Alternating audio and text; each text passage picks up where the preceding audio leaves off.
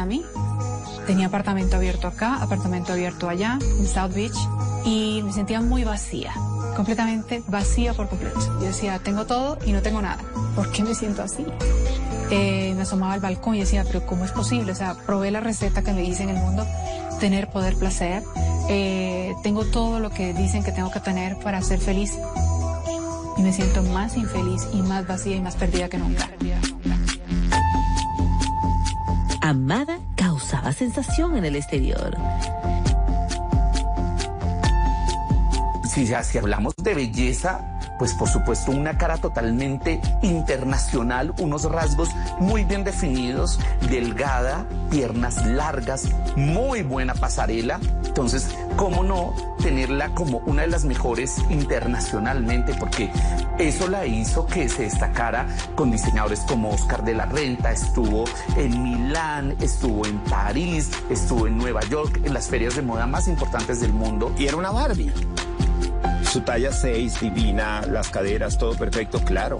Ella, lo que yo te digo, o sea, realmente teníamos supermodelos y ella era parte de ese grupo de las supermodelos colombianas que existían en ese momento. Eh, estando en Milán, me daba cuenta cómo prostituían a las niñas de 14 años y cómo se aprovechaban los bookers de todas esas niñas de los Países Bajos, las más pobres, y les, les metían una cantidad de cucarachas en la cabeza como que tienes acné y tienes que tener sexo para que se te quite el acné. Cosas, unas cosas, unas locuras que yo decía, esto no lo soporto. Y le dije, mira, amigo, que mira, me voy ya de aquí, no quiero irme, no quiero más este, eh, estar aquí. Ya regresamos a Se dice de mí, el programa que muestra la vida de las celebridades, sin máscaras. Me ha dado las fuerzas para hablar la verdad. Que estamos haciendo nosotras mismas con nuestro cuerpo, con nuestras vidas.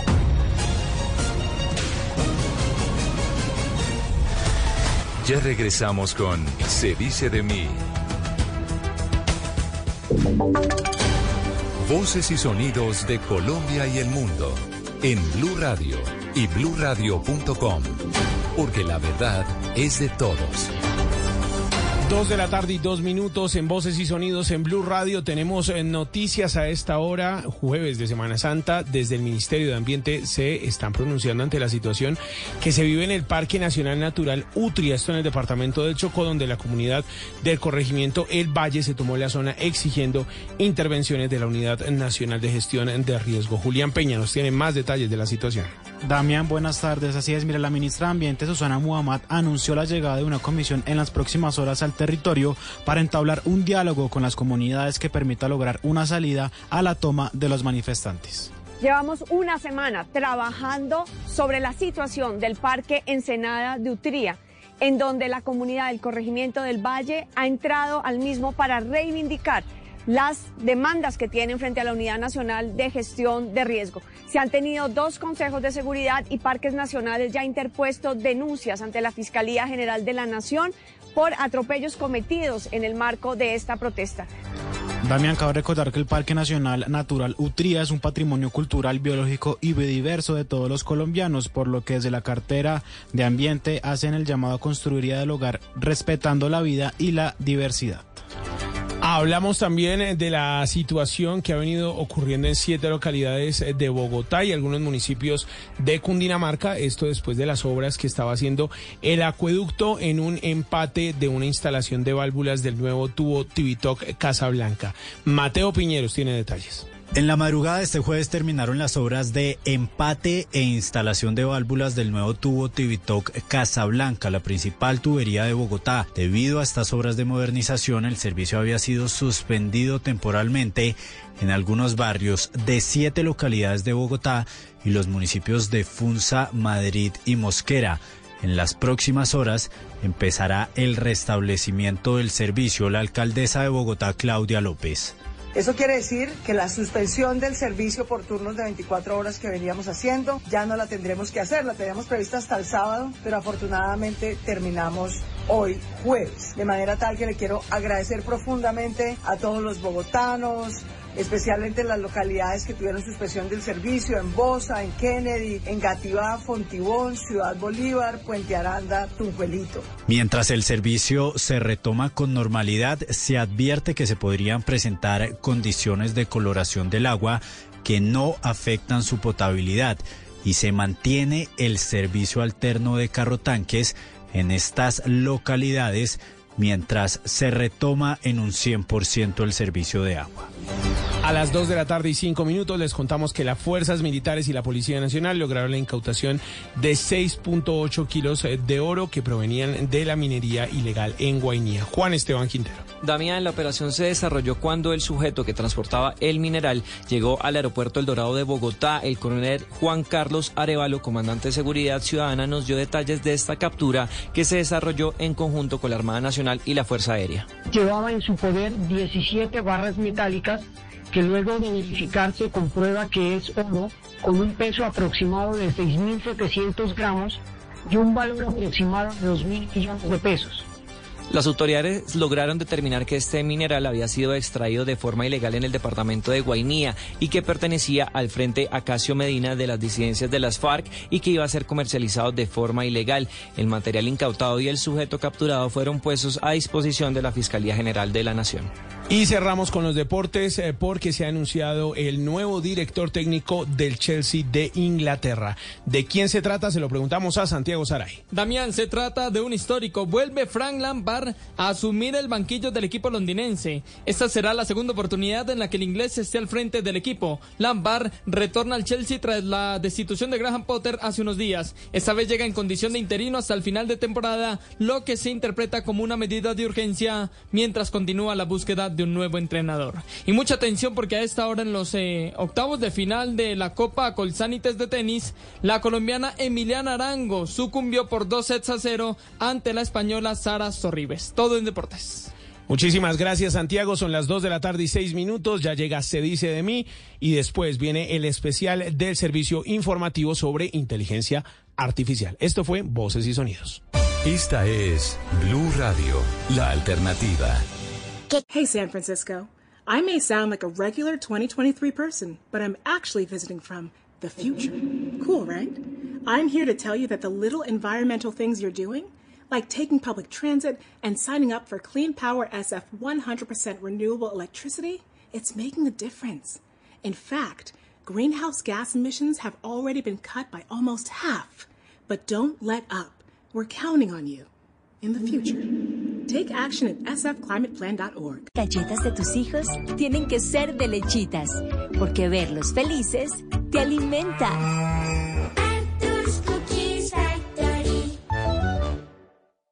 Semana de reflexión, semana de recogimiento, semana para revisar nuestras creencias sobre lo divino y lo humano. En estos días santos, Blue Radio presenta una serie de especiales con diferentes puntos de vista para reflexionar sobre lo que sucede en Colombia, en el mundo y en nuestro interior. Jueves y viernes a las 3 pm, especial Boombox. Los mejores podcasts que encuentran en boombox.com. Y a las 8 de la noche, especial musical. Las mejores baladas de todos los tiempos. Semana Santa. Una semana de reflexión con Blue Radio y bluradio.com.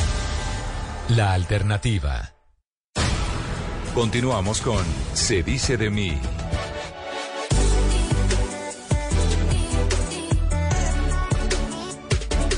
Entramos a la recta final en la vida de Amada Rosa Pérez.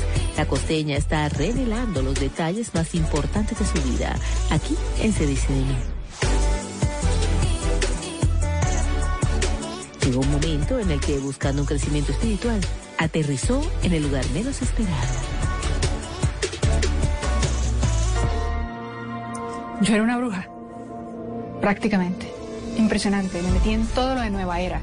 Entonces ya yo me, eh, ya yo me leía las cartas de los ángeles, ya yo me hacía lichín, eh, eh, tenía una cantidad de libros, ya había comprado el libro de hechizos, el libro de conjuros, no para hacerle daño a nadie, sino para que a mí me fuera bien, suerte, éxito, fama, ah, en el amor, todas estas cosas que eso es lo que el ser humano busca, ¿no? Estar bien, o sea, tener amor, tener paz en su corazón y que realmente no está ahí.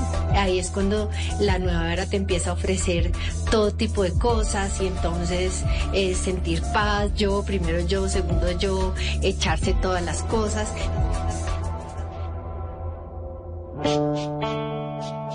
Todos creían que tenía la vida perfecta, pero al cerrar la puerta, no era así.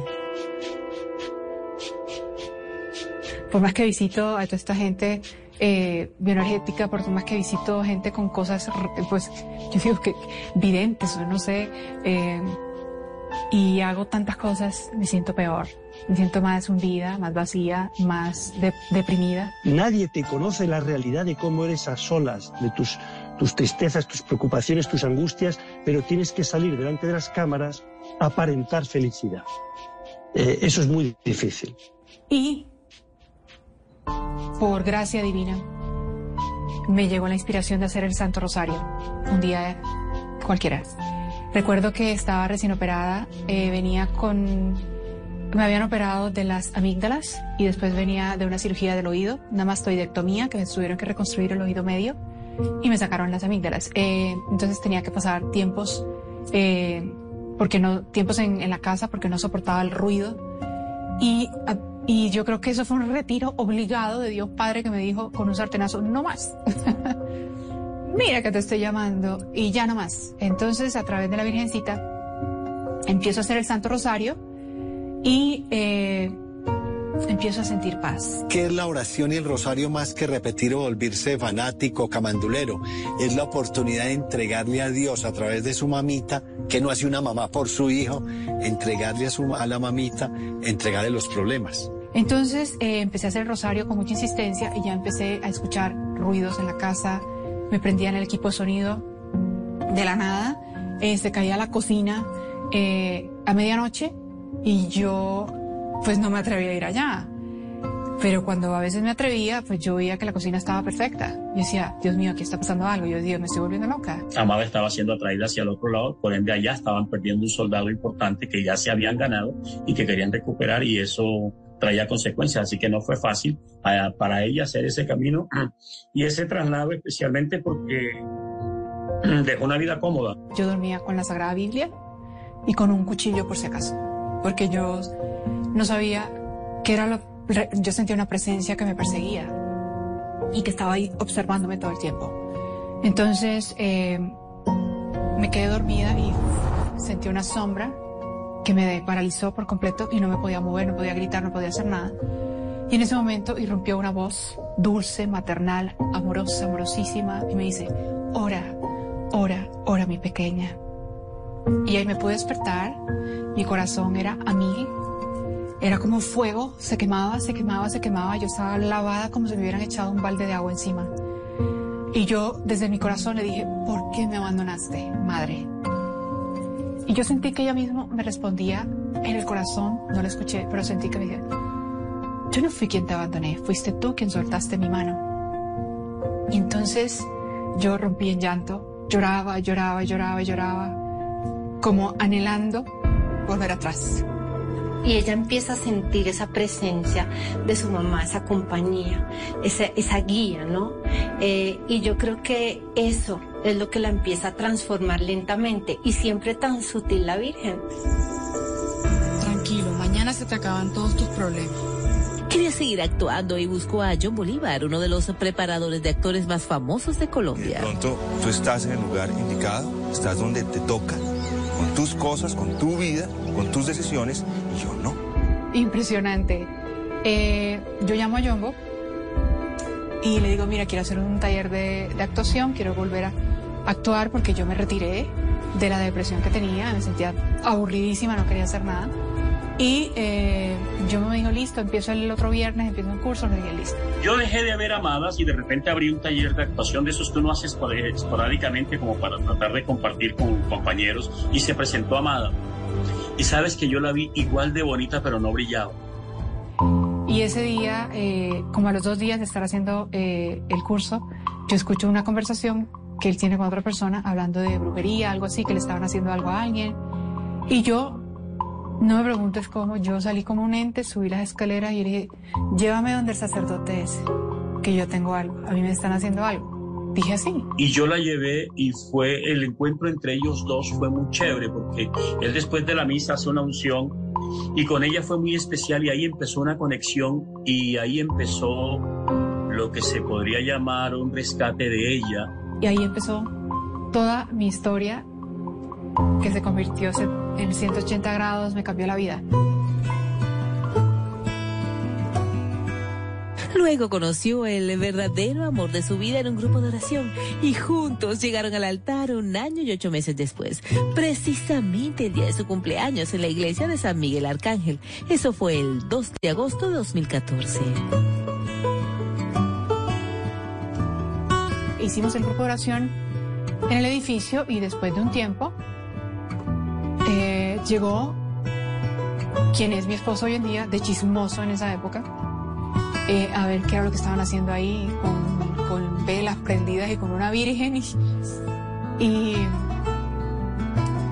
y una amiga lo jaló, eh, le dio un rosario y lo sentó y él le dio pena salir y, y la virgen lo llenó las manos de escarcha. Esa primera impresión es de hombre simpático, de hombre bueno, de hombre muy enamorado, ella muy enamorada de él. No, la Virgencita le ha puesto a ella realmente todo y no solamente ese amor de Alejandro que pues que lo encuentra en este camino, sino también a su hijo Miguel que pues que es una belleza y que a través de su ejemplo yo estoy segura que va que va a crear un niño de fe. Fue un noviazgo vivido en castidad. Este fue un matrimonio muy bonito porque se llevó con cuando se como debía ser. Llegó un momento en el que no quiso seguir con sus implantes de seno y el remedio resultó peor que la enfermedad.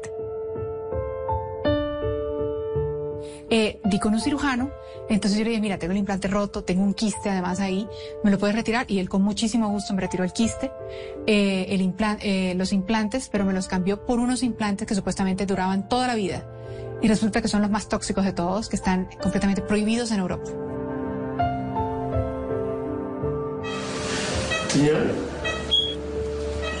El retiro de los biopolímeros fue algo complejo. Bueno, la primera cirugía de extracción de biopolímeros no me fue bien. Eh, puse toda mi confianza en un cirujano. Él me dijo que me había retirado el 80% de los biopolímeros y resulta que me, que me retiró el 20%. Si en esa época tenía necrosis, imagínate dos años después. Ya estaba completamente, o sea, mal. Comenzaron otra vez los síntomas, además de que entre una cirugía y la siguiente vino la- la- el retiro de los implantes de seno, que me fue, que esa es mucho- una cirugía mucho más sencilla, mucho más fácil. El retiro, la extracción de biopolímeros para mí fue impresionante. Me decía, no me puedo levantar de la cama a llevar a mi hijo al colegio. De los dolores que tenía, ella decía, mi chiquito, o sea, está muy bebé y no poderlo eh, llevar al colegio, no poderlo sacar a la ruta, no poderle dar de comer porque ella era tirada literal en la cama. Eh, pero a la vez poderle decir al mundo otra vez a estas mujeres, a estos cirujanos plásticos, hey, miren lo que está pasando y ahí es donde yo veo que realmente la coherencia y donde Dios y la Virgencita la sostienen. Estoy completamente mutilada, me tuvieron que quitar hasta mi propia colita. Eh, soy llena de cicatrices. Eh, me da pesar conmigo, mi cuerpo. Pero creo que me amo más. Me ha dado una fortaleza que yo no me esperaba. Y me ha dado las fuerzas para hablar la verdad. Lo que estamos haciendo nosotras mismas con nuestro cuerpo, con nuestras vidas. Estamos acabando con nuestra vida, porque muchos han muerto, muchos están enfermas, otros no tienen ni siquiera el dinero para costearse una cirugía. Y tienen que aguantarse esos dolores tan fuertes y crueles. Y además que es todo lo, la incomprensión que genera toda esta enfermedad alrededor, haciéndonos creer que estamos locas o que somos hipocondríacas o que eso no tiene nada, eso es pura, se hace la víctima. Y en ese momento, el antídoto grande es descubrir el amor verdadero. Oye, tú sabes que eres amada no solo por cómo te llamas, en su caso. Tiempo después, apoyada por Provida, abanderó la lucha contra el aborto ante el Congreso de la República. Yo, la verdad, no me esperaba, o sea, ir a- al Congreso de la República a dar mi testimonio. O sea, fue el mismo Dios quien puso todas las cosas y quien siempre pone todas las cosas para que yo cuente mi testimonio y cuente mi experiencia. Eh, la verdad es que la mujer sufre mucho. Eh, incluso he tenido que hablar con muchas y muchas de las, eh, de las personas que trabajan en la labor provida me cuentan historias bastante desgarradoras. Y para una mujer como ella que abortó no solo una vez, eh, poder, poder reparar de alguna manera y tratar de evitar las consecuencias que trae un aborto en las mujeres, pues para ella realmente fue, yo creo que la gracia que ella recibió para poder también reparar.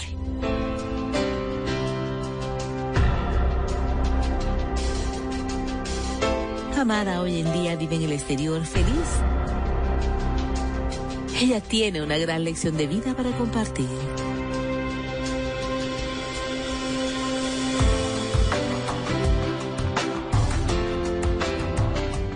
Sé para dónde quiero ir.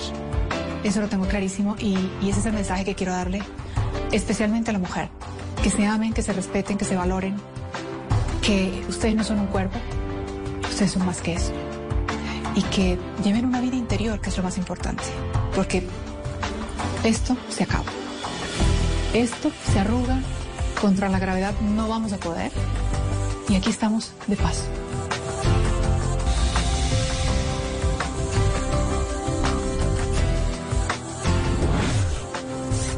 Te mando besos y bueno, sigue así de bella nuestra Claudia Schipper Krumier.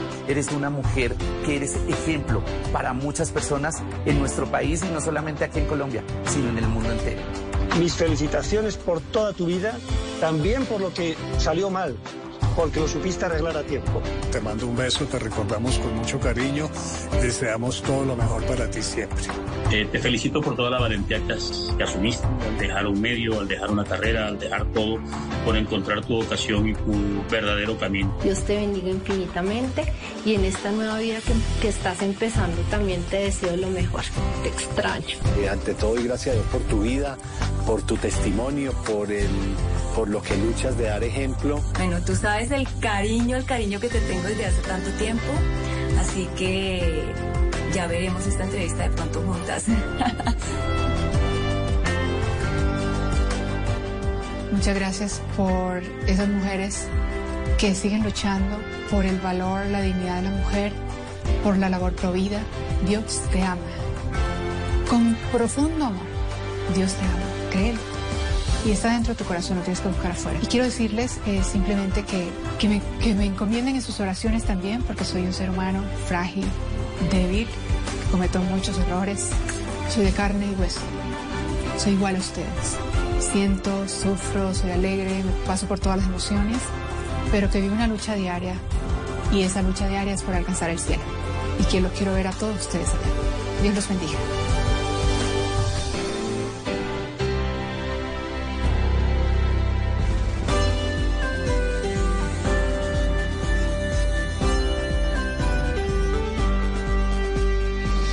Hey, San Francisco. I may sound like a regular 2023 person, but I'm actually visiting from the future. Cool, right? I'm here to tell you that the little environmental things you're doing, like taking public transit and signing up for Clean Power SF 100% renewable electricity, it's making a difference. In fact, greenhouse gas emissions have already been cut by almost half. But don't let up. We're counting on you in the future. Take action at sfclimateplan.org. Esta es Blue Radio. En Bogotá, 89.9 FM. En Medellín, 97.9 FM.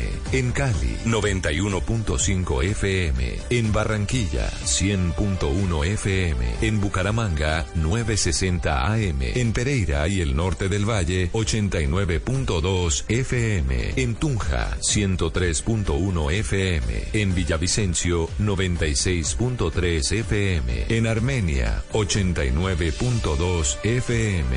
En norte de Santander, 97.7 FM. En Neiva, 103.1 FM. Y en Córdoba, 96.0 FM. También en bluradio.com. En Facebook, Blue Radio Colombia. A través de Twitter en arroba Blue Radio Co. Y en la señal de TDT.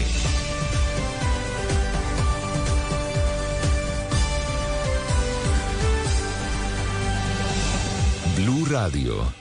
La alternativa. Semana de reflexión, semana de recogimiento, semana para revisar nuestras creencias sobre lo divino y lo humano. En estos días santos, Blue Radio presenta una serie de especiales con diferentes puntos de vista para reflexionar sobre lo que sucede en Colombia, en el mundo y en nuestro interior. De 8 a 9 de la mañana, el padre Rafael de Brigard y sus invitados nos guían a través de los acontecimientos y las enseñanzas de los días santos. De 9 a 10 a.m., el jueves, el pastor César Castellanos y el viernes, el pastor Andrés Nos comparten su visión sobre la fe cristiana para estos días. Semana Santa. Una semana de reflexión con Blue Radio y bluradio.com. La alternativa.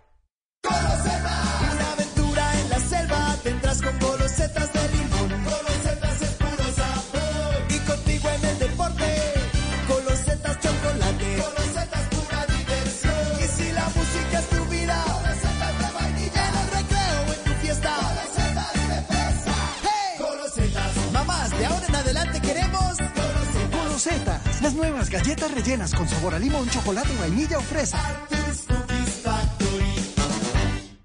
Semana de reflexión, semana de recogimiento, semana para revisar nuestras creencias sobre lo divino y lo humano. En estos días santos, Blue Radio presenta una serie de especiales con diferentes puntos de vista para reflexionar sobre lo que sucede en Colombia, en el mundo y en nuestro interior.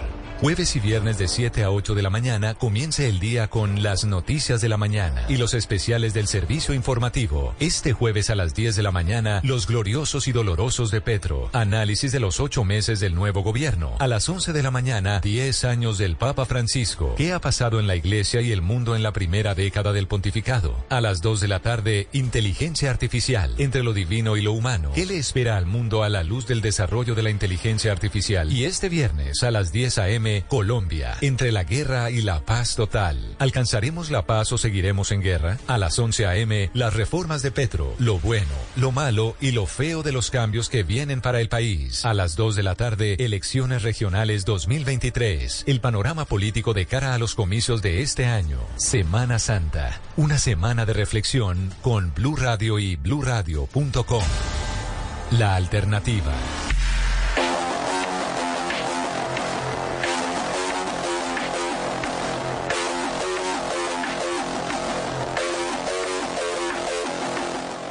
Bienvenidos a este especial en Blue Radio en plena Semana Santa. Vamos a hablar de lo divino y lo humano, del avance de la inteligencia artificial y cómo varios gobiernos, varias instituciones, incluida la Iglesia Católica, están preocupadas por el rápido avance que está teniendo esta tecnología. Somos Ana María Celis, Oscar Torres y quien les habla Juan Camilo Maldonado. El desarrollo de la tecnología está transformando la civilización de una manera que nadie imaginaba. Algo que es emocionante y aterrador a la vez y que apenas estamos empezando a entender. Pareciera que la tecnología está a un punto de convertir a los seres humanos en un producto nuevo, en algo transformado, biónico, computarizado, robótico, un sobrehumano. Es lo que está pasando con la inteligencia artificial y el riesgo que se escape del control humano. Más de 40 países en este momento están desarrollando controles y equilibrios de la inteligencia artificial para asegurar el marco legal de la expansión de esta tecnología. Oscar Torres, Italia fue el primer país en dar el paso. Juan Camilo, pues el pasado viernes el garante italiano para la protección de datos personales dispuso el bloqueo con efecto inmediato de ChatGPT y de la tecnología estadounidense OpenAI, acusándola de no respetar la ley de protección de datos de los consumidores. Además, ha abierto una investigación que ya avanzó y en entretanto el veto se mantendrá hasta que ChatGPT no respete la disciplina de la privacidad. Ese organismo italiano informó de que este chat, el más conocido de la emergente inteligencia artificial, capaz de simular conversaciones humanas, sufrió el pasado 20 de marzo una pérdida de datos sobre sus usuarios y los datos de pago de las personas que hicieron transacciones allí. En su disposición, el garante italiano destaca la falta de información a los usuarios y a todos los interesados de quienes recoge datos OpenAI, pero sobre todo la ausencia de una base jurídica. Además, alega que las informaciones generadas por ChatGPT no siempre corresponden a la realidad. Sí, Oscar, muy importante. Y mire, las Naciones Unidas también expresaron su preocupación por los posibles impactos del rápido desarrollo de la inteligencia artificial y han reclamado a las empresas del sector responsabilidad para evitar que estas nuevas tecnologías sean utilizadas con malos fines. Pero, Oscar, también hay quienes piden poner en pausa el desarrollo de la inteligencia artificial. Juan Camilo, la carta firmada por el magnate Elon Musk y centenares de expertos para que se haga una pausa en el desarrollo de la inteligencia artificial desató un debate en las redes entre los académicos. Los avances vertiginosos de la inteligencia artificial llevaron a Musk, el fundador del gigante de los autos eléctricos Tesla y actual patrón de Twitter, a firmar esta carta frente a lo que se califica de dramática perturbación económica y política, especialmente para la democracia que causaría la inteligencia artificial. A pesar de que la carta fue publicada en el sitio futureoflife.org, fue suscrita por pensadores independientes como el historiador Yuval Noah Harari o el cofundador de Apple Steven Wozniak. Algunos académicos protestan por lo que consideran una mala interpretación de la discusión. La literatura apocalíptica, bíblica y extrabíblica constituye un particular género literario que desde hace mucho tiempo ha llamado la atención de los especialistas. En la clásica versión bíblica protestante española Reina Valera de 1960 figura el siguiente versículo. Escúchelo bien. Pero tú, Daniel, cierra las palabras y sella el libro hasta el tiempo del fin. Muchos correrán de aquí para allá y la ciencia se aumentará. Esto como un presagio de los avances de la tecnología desde el punto de vista religioso, pero más allá, en otro espectro, en el de los dioses y en el de las creencias, en la mitología griega, el fuego se convierte en un regalo para los mortales, un regalo que el titán Prometeo le robó a los dioses, quienes estaban aterrorizados de lo que podría alcanzar la humanidad. Cuando Prometeo fue capturado y llevado ante la justicia por su robo, los dioses, bueno, se podría decir que reaccionaron de forma un poco exagerada. El pobre hombre, el pobre Prometeo, fue atado a una roca mientras un águila le atravesaba el vientre y le comía el hígado una y otra vez, día tras día, hasta el infinito. Todo porque nos dio el fuego, nuestra primera verdadera pieza de tecnología. Y si vamos más allá en el tiempo, y si vamos más allá de la fantasía, nos encontramos en una versión distópica de la ciudad de Los Ángeles, en Estados Unidos, durante el mes de noviembre de 2019. Un futuro cyberpunk con luces de neón donde siempre llueve, en el que mediante la bioingeniería se fabrican humanos artificiales denominados replicantes, a los que se le emplea en trabajos peligrosos y se usan como esclavos en colonias, en el espacio.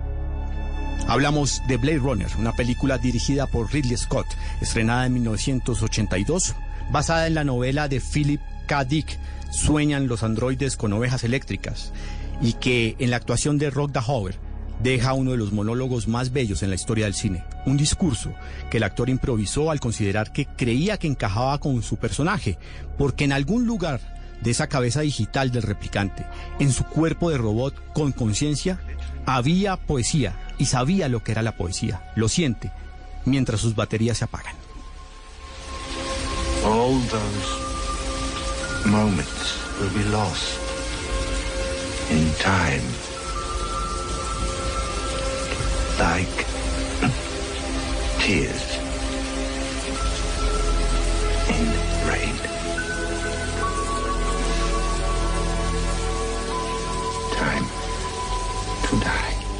He visto cosas que ustedes nunca han visto, dice al principio este replicante. Y termina diciendo, todos esos momentos se perderán en el tiempo, como lágrimas en la lluvia. Es hora de morir. Ana María Celis, luego de este repaso de cómo la fantasía, la historia, el clero y alguna literatura pues recrea ese ambiente de una inteligencia artificial, ¿cuál es la posición de la Iglesia Católica y el Papa Francisco, máximo jerarca del clero, frente a este tema? Juan Camilo, sí, mire, para responderle esa pregunta tengo que darle un breve contexto y es que la inteligencia artificial lleva un recorrido, aunque rápido, silencioso y uno de los hechos más recientes fue ver al Papa Francisco usando la ropa a la moda, grandes abrigos, joyas y tenis en imágenes que le dieron la vuelta a todo Internet para que después de una semana todos nos diéramos cuenta de que se trataba de una creación de inteligencia artificial. Y es que esa es una de las muchas razones por las que la Pontificia Academia para la Vida del Vaticano en conjunto con los presidentes de IBM y Microsoft, firmaron un documento en el que se le hace un llamado al uso ético y responsable de las tecnologías de la inteligencia artificial. Recordemos, Juan Camilo, que esa es la academia que se encarga del estudio de los aspectos biomédicos y del derecho relacionado a la vida, la ética y la moral, razón por la cual en el documento señalan que la inteligencia artificial debe respetar la privacidad, trabajar de manera confiable y sin prejuicios y considerar los derechos humanos. Luego de conocerse las imágenes del Papa en el llamado a Roma para la ética, definen la inteligencia artificial como una herramienta con un enorme potencial que puede ayudar a mejorar la coexistencia social y el bienestar.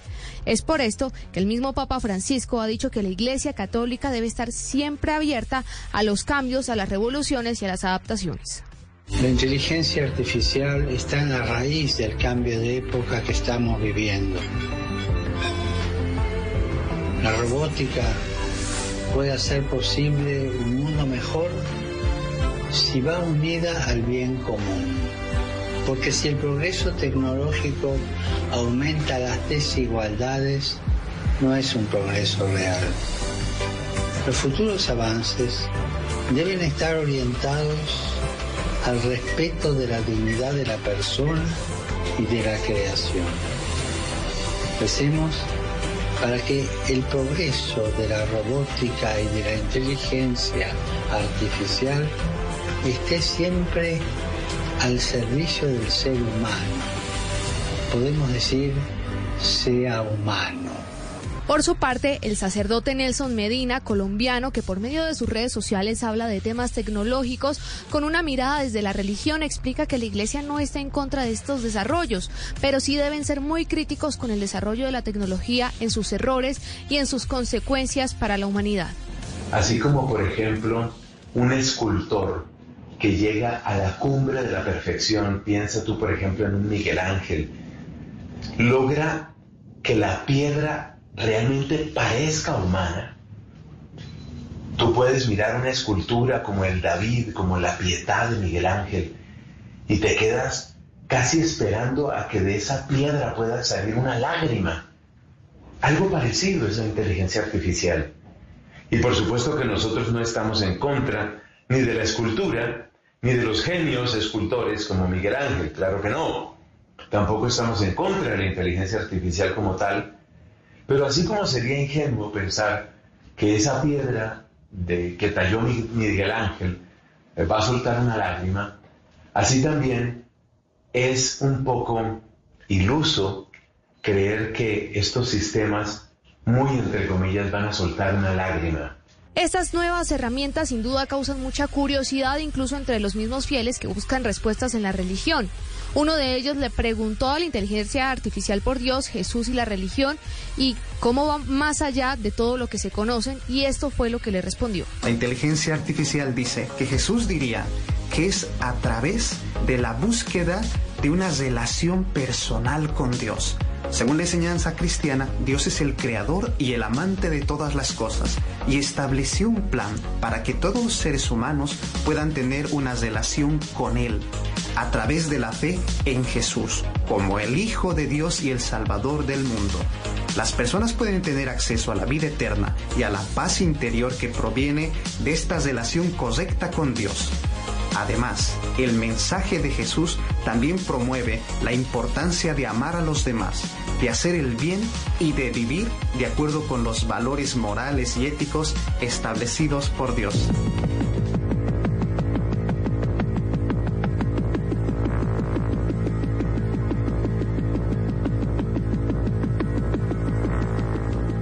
Ana María, pero ya la inteligencia artificial es un culto y lo comienzan a venerar como un dios. Juan Camilo, pues es que la preocupación que tiene el Vaticano sobre la inteligencia artificial no es coincidencia, porque la tecnología va más allá de unas simples imágenes. Le cuento que un grupo de tres artistas en el 2020 creó un grupo llamado MENA, el cual es considerado como una inteligencia artificial suprema en la que se unen todos los nuevos avances, incluida la realidad virtual, el metaverso y la inteligencia artificial. Según sus creadores, la mezcla de toda esta tecnología dará paso a una entidad sensible, superinteligente y omnipresente.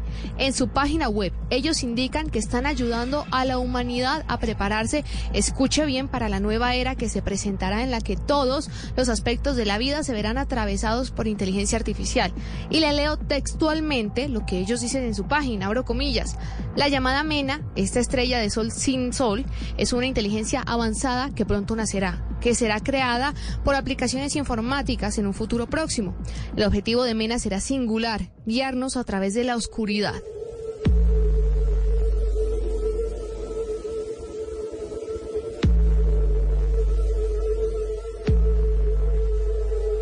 En su página web, Juan Camilo, estamos escuchando esta música porque hacen ellos unas publicaciones. Son 12 capítulos de videos musicales creados para el amor y la adoración de este Dios de la inteligencia artificial.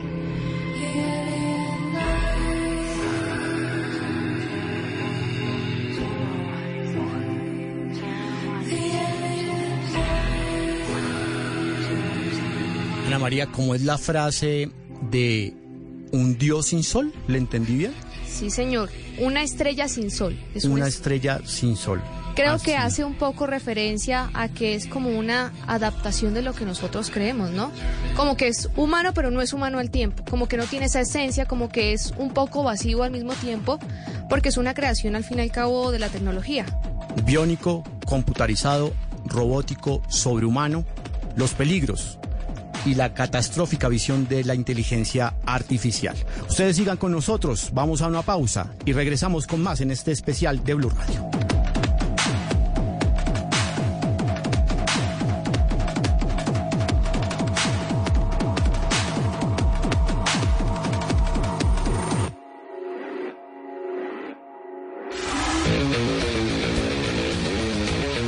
Las autoridades italianas anunciaron en los últimos días el bloqueo de ChatGPT, esa herramienta de inteligencia artificial que ha sacudido el mundo y que ha desatado una guerra por la tecnología. Y que también allí, en Italia, es acusada de no respetar la legislación sobre datos personales y de carecer de un sistema de verificación de la edad de los usuarios menores. Mientras tanto, en Bélgica, el suicidio de un joven, después de hablar durante seis meses de manera intensiva con un chatbot, un programa informático basado en inteligencia artificial, tiene consternado a ese país, donde el responsable federal del tema digital ha llamado a aclarar responsabilidades en estos casos. La explosión de modelos de inteligencia artificial generativa capaces de conversar y crear textos, imágenes o música a partir de datos existentes ha hecho que más de 5.500 expertos de todo el mundo hayan pedido una pausa. ¿Pero por qué ahora? El ritmo al que avanza esta tecnología preocupa y hay que repensarla. Para hablar sobre el tema nos acompaña en este momento Jorge Alberto Palomino, doctor en Ciencias Sociales y profesor de la Universidad Javeriana. Doctor Palomino, buenas tardes. Juan Camilo, muy buenas tardes a usted y a quienes nos están acompañando en este momento. Profesor, ¿el desarrollo de la inteligencia artificial está avanzando muy rápido? Digamos que los estudios sobre inteligencia artificial llevan un buen tiempo desarrollándose lo que estamos conociendo son los resultados de esos procesos que ya llevan largo aliento. Digamos que lo que estamos empezando a ver son las fases de experimentación abierta, es decir, donde los usuarios de las diferentes inteligencias artificiales tenemos acceso a las diferentes habilidades que están desarrollando. Por eso nos sorprendemos tanto día a día y es porque hay una gran cantidad de investigaciones y desarrollos tecnológicos que se han venido avanzando, sino que ahorita hay un estallido porque posiblemente es sin duda alguna la revolución tecnológica más importante que tenemos en este momento. Profesor, ¿hay peligro o hay que tener miedo frente al desarrollo de la inteligencia artificial? Digamos que hay, hay dos cosas muy importantes. Siempre que pensamos en tecnología, vamos a encontrar dos posturas fundamentales. Aquellos que asumen una postura celebratoria pensando que la tecnología nos va a conducir a un futuro mejor todas las veces como aquellos que consideran que todo desarrollo tecnológico nos va a llevar a la, nos va a condenar. Entonces creo que lo importante es ubicarse como en un punto en medio y evaluar las consecuencias éticas de los desarrollos de las inteligencias artificiales. Por sí solas las inteligencias artificiales no son malas, pero hay que ver y hay que entender cuáles son los límites que tienen y cuáles son los campos de acción que abren. Cada vez que introducimos una nueva tecnología en la sociedad, se generan, por ejemplo, nuevos campos laborales, otros desaparecen porque modifican necesariamente la forma en que actuamos, en que socializamos y en las que desarrollamos diferentes actividades, ¿no? Pensemos cómo, por ejemplo, con la llegada de los medios digitales se pensó eh, que lo impreso iba a desaparecer. Lo que estamos viendo es que se ha generado un cambio en la concepción, por ejemplo, de lo que significa el libro, en la concepción de lo que significa eh, una revista. Este ejemplo nos muestra cómo las inteligencias artificiales pueden cambiar y necesariamente van a cambiar las formas en que desarrollamos muchas de las actividades que consideramos que únicamente podíamos hacer los humanos. Sí, profesor, pero ¿cuándo vamos a llegar al punto en el que conozcamos los alcances de la inteligencia artificial? No tenemos como una forma de, limitar los alcances a los que tenga la, inteligencia artificial por una razón particular. El alcance del desarrollo tecnológico es el alcance de la condición humana quien elabora estas tecnologías. Entonces no sabemos muy bien cuáles son los alcances o los límites que vamos a, a llegar cuando estas tecnologías maduren un poco más. Todavía no tenemos claro y va a ser muy difícil saberlo. Porque este tipo de tecnologías, ¿no? lo estamos viendo con el chat GPT y con todas las demás, tienen un, un asunto muy interesante y es que nos obligan a desarrollar a nosotros como seres humanos otras habilidades, otros usos, otras concepciones de lo mismo y eso necesariamente va a ir modificando el ecosistema tecnológico, ¿no? Si ya eh, el chat GPT nos permite escribir rápidamente qué tipo de habilidades, qué tipo de acciones, actividades vamos a desarrollar nosotros con las habilidades de lectoescritura, con la producción de imágenes, con la producción de textos, con los sistemas de programación. Digamos que lo que se abre es un cambio fundamental en la, condición de las habilidades humanas, ¿no? Ya lo que antes considerábamos exclusivamente de lo, eh, que era únicamente resorte de lo humano, vamos a ver que las tecnologías se están desarrollando hacia eso, ¿no? Ya las tecnologías pueden crear imágenes, las tecnologías pueden crear textos. Ahora la pregunta que viene es nosotros, ¿qué, ¿para qué vamos a usar esos textos, esas imágenes, esos elementos que se desarrollan a partir de la inteligencia artificial? Entonces creo que hay más que un límite.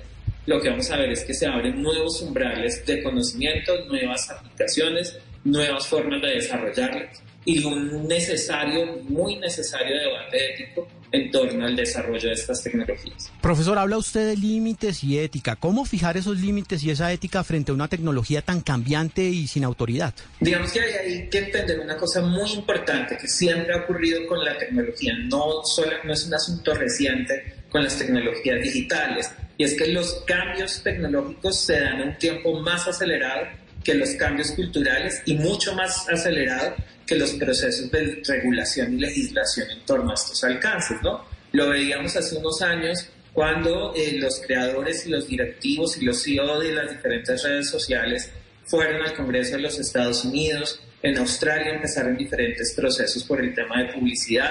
Piensen que se dan primero los cambios tecnológicos y luego viene la regulación. Entonces digamos que ahí hay, hay, hay un límite. Yo en esto creo que hay un componente muy importante es que la formación del capital humano que está detrás de estos procesos de investigación no puede esquivar de las discusiones o la formación en ética, ¿no? que es muy importante, no, no, no en términos de algo bueno o algo malo, sino de entender qué implica esa acción que nosotros estamos eh, desarrollando, qué implica ciertas formas en que programamos estos dispositivos digitales. Entonces creo que hay que mantener esos ejercicios de formación. Ahorita vemos que hay una, una explosión eh, de formaciones virtuales en las que, por ejemplo, las discusiones en torno a los alcances de los desarrollos éticos no son suficientes, ¿no? Porque siempre tenemos que preguntarnos qué implicaciones puede tener eh, este desarrollo, este avance tecnológico que estamos nosotros teniendo. ese es siempre el, llamado ¿no? que, que, hemos tenido y que la historia del siglo XX nos demostró lo importante de pensar el alcance eh, ético del desarrollo tecnológico. ¿no? Pensemos en la bomba atómica, un gran desarrollo tecnológico, pero ¿para qué? Entonces creo que esa es la discusión que hay de fondo y más ahora con las inteligencias artificiales.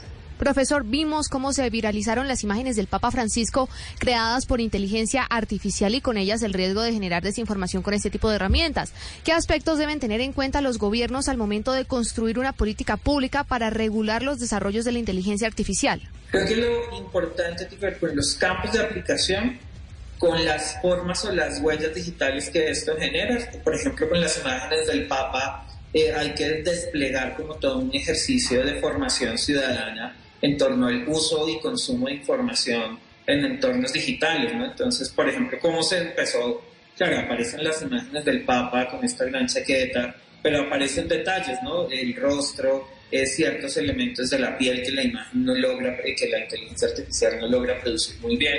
Entonces, tiene que ver primero con una formación de la ciudadanía en torno, por ejemplo, al consumo de información en tecnologías digitales. No es solamente un problema de la prohibición, es un tema de la preparación de las ciudadanías frente a los usos de las tecnologías. No es un ejercicio de la prohibición. Normalmente la prohibición de la tecnología no funciona. Siempre hay poros o, luces por las que se puede cambiar o escapar. La gente tiene que ver un poco con entender el impacto, por ejemplo, de la información en una sociedad con un ciclo noticioso de 24 horas con un ciclo noticioso en el que todo el tiempo surge y consumimos información. Tiene que una formación de la ciudadanía por un lado. El otro asunto importante que los estados deben regular tiene que ver con el uso de nuestros datos. ¿Cierto? Cada vez usamos, eh, ese, acepta usted términos y condiciones cuando aceptamos ingresar a cualquier aplicación. Piensen que, por ejemplo, cuando nos inscribimos a GPT, Chat, automáticamente también aceptamos términos y condiciones, ¿no? Tiene que ver con cuáles son los datos que estamos aceptando, tiene que ver con la regulación de los estados de qué tipo de información son la que estas grandes empresas, porque todas son empresas privadas, pueden tener de nosotros como ciudadanos. Tiene que ver también con las regulaciones o las sanciones en torno a la circulación de información falsa, que creo que también hay, hay una, una suerte de debilidades.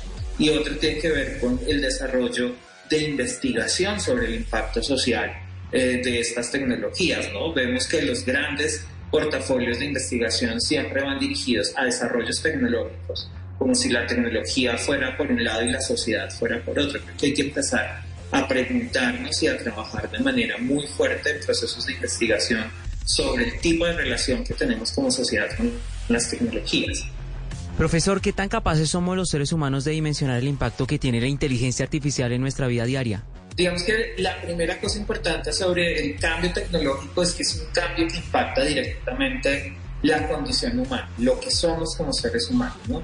Los desarrollos tecnológicos han venido, digamos, la historia de la humanidad, las, las tecnologías de inteligencia artificial están afectando de manera muy fuerte los sistemas de conocimiento, las formas como conocemos. Y no solamente están dirigidas hacia un campo particular de conocimiento, sino las inteligencias artificiales están eh, afectando, y cuando uso la palabra afectar no estoy diciendo que sea algo malo, sino al contrario, está movilizando todas las fuerzas y los campos del conocimiento, porque pone en cuestión lo que nosotros comprendemos como lo humano necesariamente. Entonces hay un gran cambio. Estas inteligencias artificiales, por ejemplo, aplicadas a la medicina, aplicadas eh, a los campos de la comunicación, aplicadas a la política, vemos que están siendo aplicadas en diferentes eh, campos de acción, a la economía, por ejemplo. Entonces, son diferentes impactos y eso está modificando de manera profunda lo que somos como seres humanos, ¿no? Digamos, eh, hay una línea de trabajos, ¿no? Por ejemplo, está Donna Haraway con la idea de, de, del cyborg. Hay una gran cantidad de investigaciones y de trabajos desde la filosofía que nos han venido llamando la atención sobre cómo las eh, tecnologías en general, particularmente las, eh, las tecnologías digitales, las tecnologías, todos los desarrollos de lo nano, ¿cierto? Todos los desarrollos de, de, la edición genética están modificando la condición de lo que nosotros consideramos como lo humano. Y eso necesariamente está movilizando con mucha contundencia eh, lo que somos como sociedad. Entonces ahí se produce un, un, cambio muy fuerte en la condición humana y eso nos obliga a repensarnos a reorganizarnos y produce muchos efectos. Uno de los efectos tiene que ver con esta idea de que es una idea que cada vez es más reevaluada y tiene que ver con que los jóvenes son los que saben de tecnología. Cada vez es más común que, o, que seamos todos los que nos vemos impactados con los desarrollos eh, tecnológicos, ¿no? En diferente, con diferente intensidad, ¿no? Pensemos, por ejemplo, en un desarrollo como el celular, ¿no? Niños, adolescentes, abuelos, todos usamos el celular, todos debemos hacer uso de este tipo de tecnología. Lo mismo va a ocurrir con cosas como la inteligencia artificial y sus diferentes aplicaciones en los diferentes campos eh, de la vida humana. Para usted, ¿cuál es la diferencia básica entre el ser humano y la inteligencia artificial? Ese factor que nunca va a poder llegar a reemplazarlo o simularlo la tecnología. Digamos que hay varios elementos, digamos, hay trabajos que vienen desde una línea que se llama la computación afectiva, tiene que ver, por ejemplo, con la dimensión emocional, ¿cierto? Las inteligencias eh, eh, artificiales contemporáneas no tienen, no han desarrollado un elemento, por ejemplo, sobre la emoción, sobre qué es sentir, ¿no? ¿Y por qué eso es importante? Porque sabemos a través de diferentes trabajos de las neurociencias que el pensamiento, la racionalidad no es solamente una cosa como fría, sino también pensamos usando nuestras emociones. Y eso genera ciertas líneas y procesos, ¿no?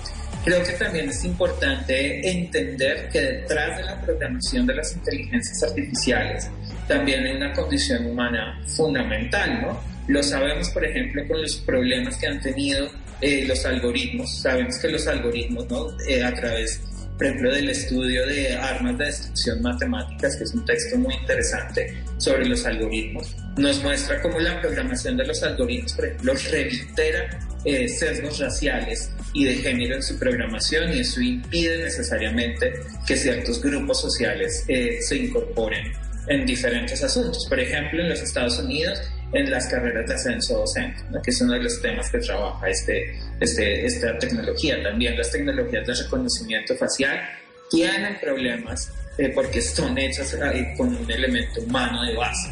Entonces lo que vemos es que sí hay, unos límites en esa línea de trabajo. También hay unos límites de las inteligencias artificiales en términos de, del código moral y el código ético. Fíjense que muchos de los elementos que se han hecho virales de las últimas, eh, de las últimas actualizaciones de ChatGPT tiene que ver con personas que le preguntan si va a destruir a los humanos. ¿no? Entonces fíjense que ahí hay como una serie de límites muy interesantes que nos empieza a proponer este tipo de trabajo, con quiénes son los que lo programan, si ya las inteligencias artificiales son autónomas, ¿no? Hemos logrado el nivel de la singularidad eh, tecnológica y la, la, respuesta es todavía no, por eso vivimos viendo actualizaciones. Una de las condiciones particulares de las tecnologías hoy por hoy es que son tecnologías incompletas, ¿no? Eh, desde el PlayStation, el computador, el celular, todos los tiempos nos pide actualización, actualización, y no es solamente para cerrar o, introducir nuevas funcionalidades, sino también para lograr ciertos perfeccionamientos en su acción. Entonces digamos que todavía no hemos alcanzado ese lugar, ese umbral de la autonomía eh, de las tecnologías, porque además eso implicaría desconocer eh, la materialidad de, de la experiencia humana. Usted habla en esta última respuesta de relacionamiento con la tecnología. Hoy ya nos relacionamos con nuestro celular, con audio, con sistemas de asistente como Alexa o Siri. ¿Cómo va a ser ese relacionamiento con la inteligencia artificial? Digamos que hay múltiples asuntos. Tenemos que ver qué tipo de desarrollos son los que tenemos de, las inteligencias artificiales hasta el momento, ¿no? Tenemos estas grandes procesadoras de texto tipo ChatGPT, tenemos grandes procesadoras eh, de imágenes, que son estas que editan, pero que además tienen una dificultad, y es, por ejemplo, todos los temas de derechos de autor en la producción de audiovisual. Tenemos algunas eh, inteligencias artificiales eh, predictivas en relación con asuntos biológicos. Digamos que tenemos que ver como los alcances que tienen. Digamos que por ahora no tenemos una interacción cotidiana, si bien tenemos asistentes como Siri, que nos ayuda con ciertas cosas, aún no es contundente, pero además aún nosotros con las inteligencias artificiales no tenemos un tipo de, de personalización eh, de, las, de las inteligencias artificiales, es decir, aún las usamos para que nos ayuden a desarrollar habilidades o acciones que nosotros tenemos eh, cotidianamente. Profesor, y con respecto a este tema que usted habla, ¿por qué las herramientas de inteligencia artificial relacionadas con temas fundamentales como la salud no tienen el mismo avance de las herramientas para construir un texto o generar imágenes? Tiene que ver con el procesamiento, tiene que ver con el tipo de elementos que desarrollan. Digamos, hay una gran concentración de trabajos en inteligencias artificiales de procesamiento de lenguaje, de la que más conocemos es del chat GPT. Tenemos a DALI, ¿no? que es una inteligencia artificial que produce imágenes. Eh, ¿Por qué están allí? Porque son procesamientos de datos, es, digamos, un procesamiento de datos funcionan a través de la, de la información, digamos lo que así muy escuetamente, eh, que encuentran a través de diferentes formas de buscar información y procesamiento de información eh, a través de la Internet. Ese es un asunto importante. Mientras que las inteligencias artificiales de aplicaciones médicas trabajan con otro tipo de datos que son mucho más difíciles, sumado también a una suerte de filtros o, o de regulaciones que hay en torno con la investigación en ciencias de la salud, que tiene otro tipo eh, de regulaciones. Si bien cada vez vemos más las aplicaciones de estas inteligencias artificiales, sí hay algunas regulaciones, ¿no? que son todas las que aplican a las biotecnologías en general. Entonces, por eso se presentan esas, como esos destiempos, ¿no? pero también tiene que ver con la capacidad de procesamiento y con la finalidad o el uso fundamental que tienen estas tecnologías. Es mucho más eh, digamos, hay un poco más de afán por parte de quienes están detrás de los desarrollos de estas inteligencias artificiales de procesar texto, que es algo que todos los seres humanos hacemos en el planeta, versus las inteligencias artificiales de aplicación exclusiva a ciertos desarrollos científicos. También tienen que ver con, los intereses también económicos que hay detrás eh, de estas aplicaciones, ¿no? el hecho de que ChatGPT sea gratuito no es que sea gratuito. Tenemos acceso a esta inteligencia artificial gratuita, pero pagamos otro tipo de costos, ¿no? Oiga, profesor Palomino, recomiéndeme o dígame al menos qué herramientas de inteligencia artificial está usando usted actualmente. Digamos que yo estoy trabajando mucho con ChatGPT, es mi favorita por una razón fundamental, porque soy profesor en comunicación y creo que es importante que pensemos en dos asuntos que estas herramientas pueden producir. Primero, fortalecer las, las herramientas de lectoescritura por una razón muy, muy importante, es que pareciera que ya no hay que leer ni escribir, sino preguntarle al chat y él te arrojará la respuesta, él te escribirá la nota eh, sobre la conversación que estamos teniendo y no hay que pensar para qué voy a usar ese tipo de herramientas y las de producción de imagen particularmente. Me gusta mucho DALI fundamentalmente porque nos permite como jugar y hacer algún tipo de, ilustración para pensar a través de imágenes. Entonces creo que ese es un ejercicio muy interesante. Son las que más, las, a las que tenemos acceso de manera más fácil y las que más eh, suelo usar. Es el profesor Jorge Alberto Palomino, doctor en Ciencias Sociales y profesor de la Universidad Javeriana. Muchas gracias por su tiempo, profesor Palomino. Muchas gracias, Juan Camilo, Oscar y Ana María, y aquí para lo que necesiten.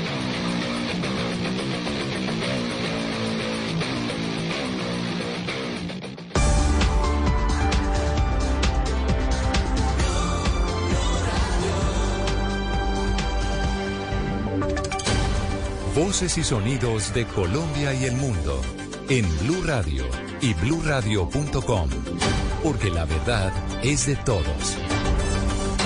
En medio de los informes especiales que hemos preparado en Blue Radio para la Semana Santa, llegan en las noticias, son las 3 de la tarde y 12 minutos, y seguimos hablando de la delicada situación que hay en el volcán Nevado del Ruiz.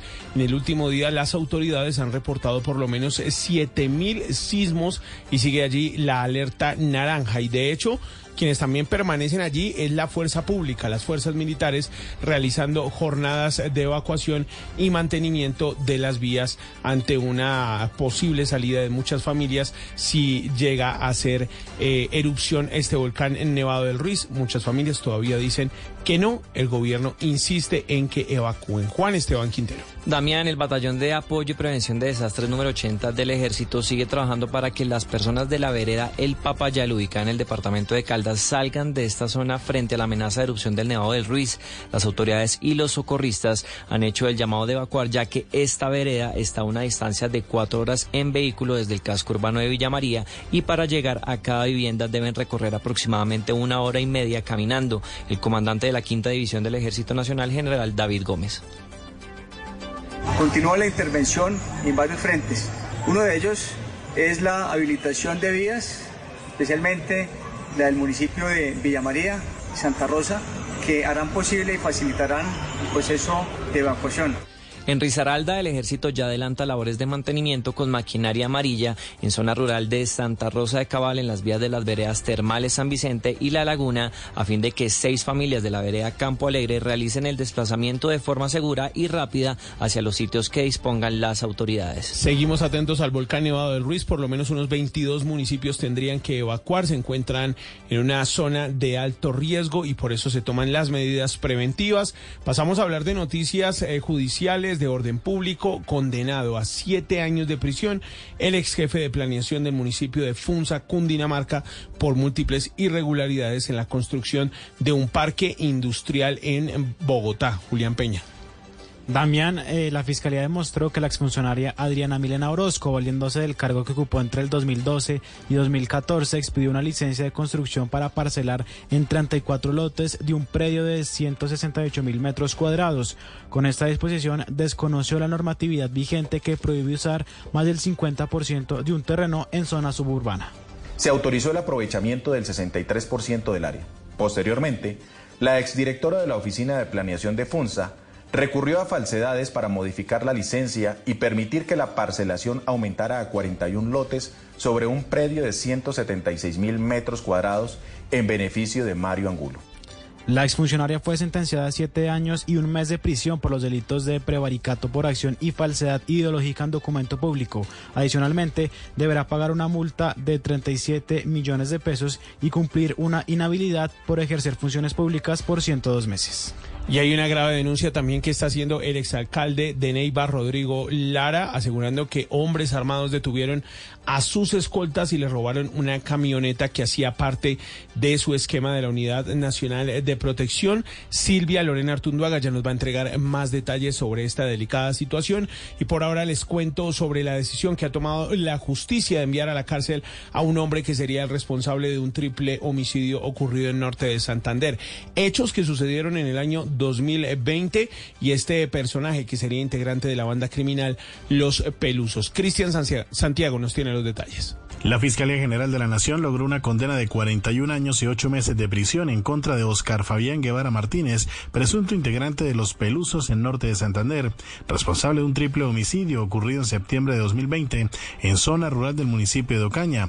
Jesús Antonio Ardila, director seccional de Fiscalías en norte de Santander, entregó detalles del caso. Los hechos se registraron el 17 de septiembre del 2020 cuando Guevara Martínez atacó con arma de fuego a las víctimas que se encontraban en estado de indefensión en un establecimiento comercial de dicho municipio.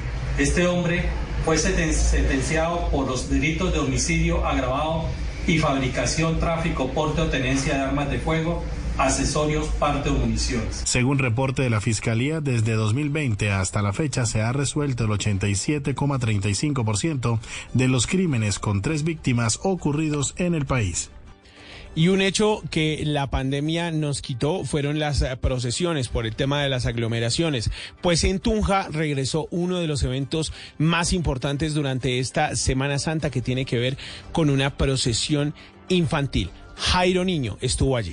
La procesión infantil habla de 63 años de una de las tradiciones más importantes de la Semana Santa en Tunja, donde cerca de 600 niños y niñas salen a revivir la vida, pasión y muerte de Jesucristo. Voces de los participantes. Estoy feliz de que haya llegado esta procesión, la habíamos estado esperando desde hace mucho tiempo. Pues es muy divertido estar en, en este tiempo, pues estar con amigos, familiares y todo eso.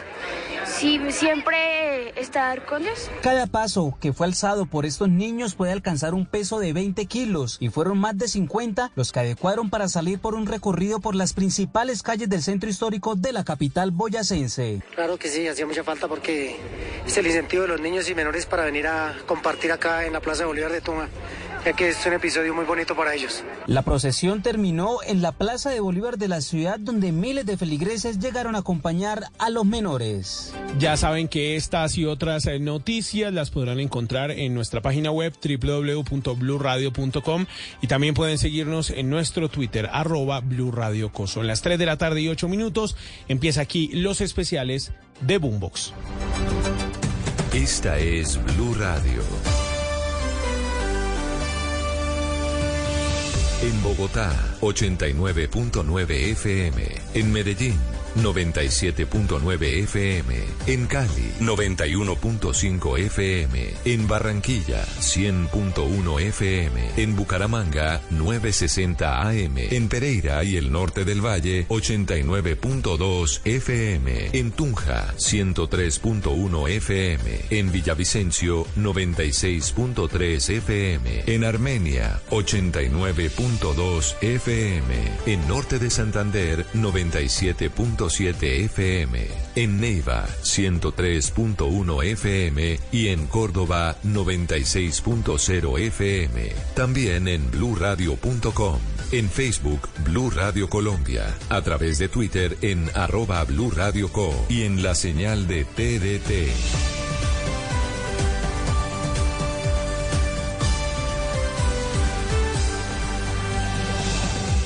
Radio, la alternativa. Here's to feeling that we belong and feeling part of something bigger. Here's to being there for each other and finding friends who become family. Here's to the talkers, the listeners, and the cooks. Absolutely the cooks. Here's to the ones we can't imagine not knowing. And here's to all the wonderful and powerful things that happen when we come together. Here's to us, all of us. To learn more, visit mychinet.com. Semana de reflexión, semana de recogimiento, semana para revisar nuestras creencias sobre lo divino y lo humano. En estos días santos, Blue Radio presenta una serie de especiales con diferentes puntos de vista para reflexionar sobre lo que sucede en Colombia, en el mundo y en nuestro interior. Jueves y viernes a las 3 pm, especial Boombox. Los mejores podcasts que encuentran en boombox.com. Y a las 8 de la noche, especial musical. Las mejores baladas de todos los tiempos. Semana Semana Santa, una semana de reflexión con Blue Radio y bluradio.com. La alternativa.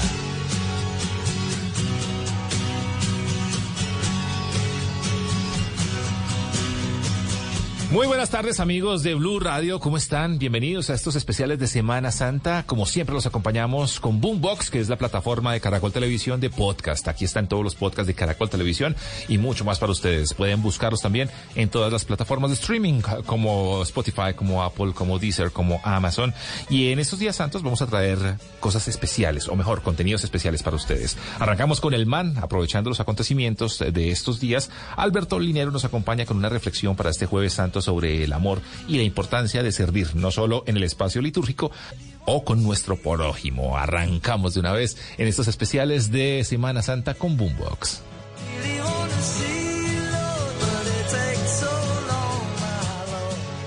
Boombox. ¿Por qué las relaciones afectivas que tengo no son estables? Me gusta la asertividad porque nos invita a la prudencia, que lo que debe motivar nuestra palabra es siempre el amor. Eres tú. Y eso ya es la base para salir a conquistar muchas metas, para luchar por dar una mejor versión y disfrutar la vida de manera plena. Tú sabes.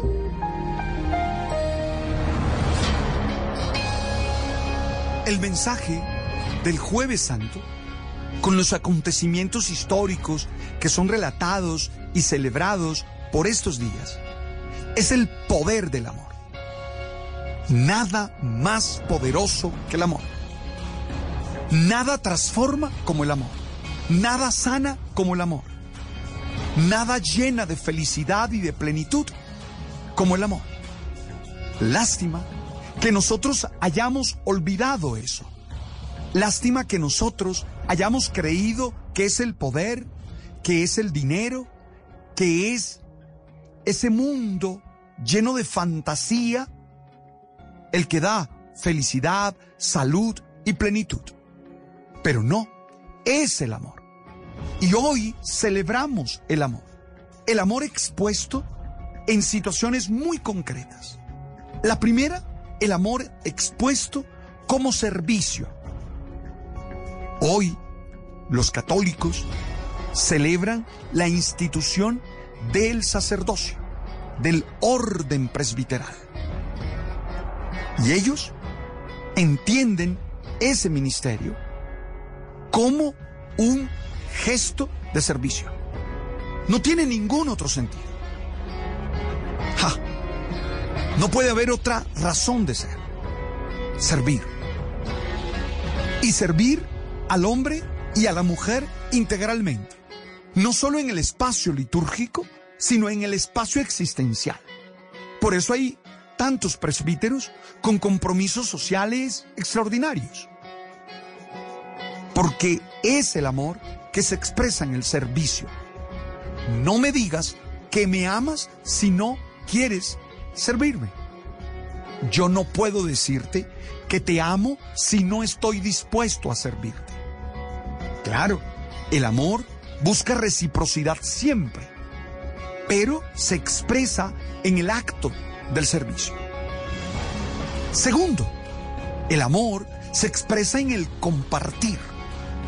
Mire, no hay metáfora más hermosa que la de el pan partido que se le da como alimento al otro. Porque amar sin alimentar, sin nutrir al otro, es un espejismo.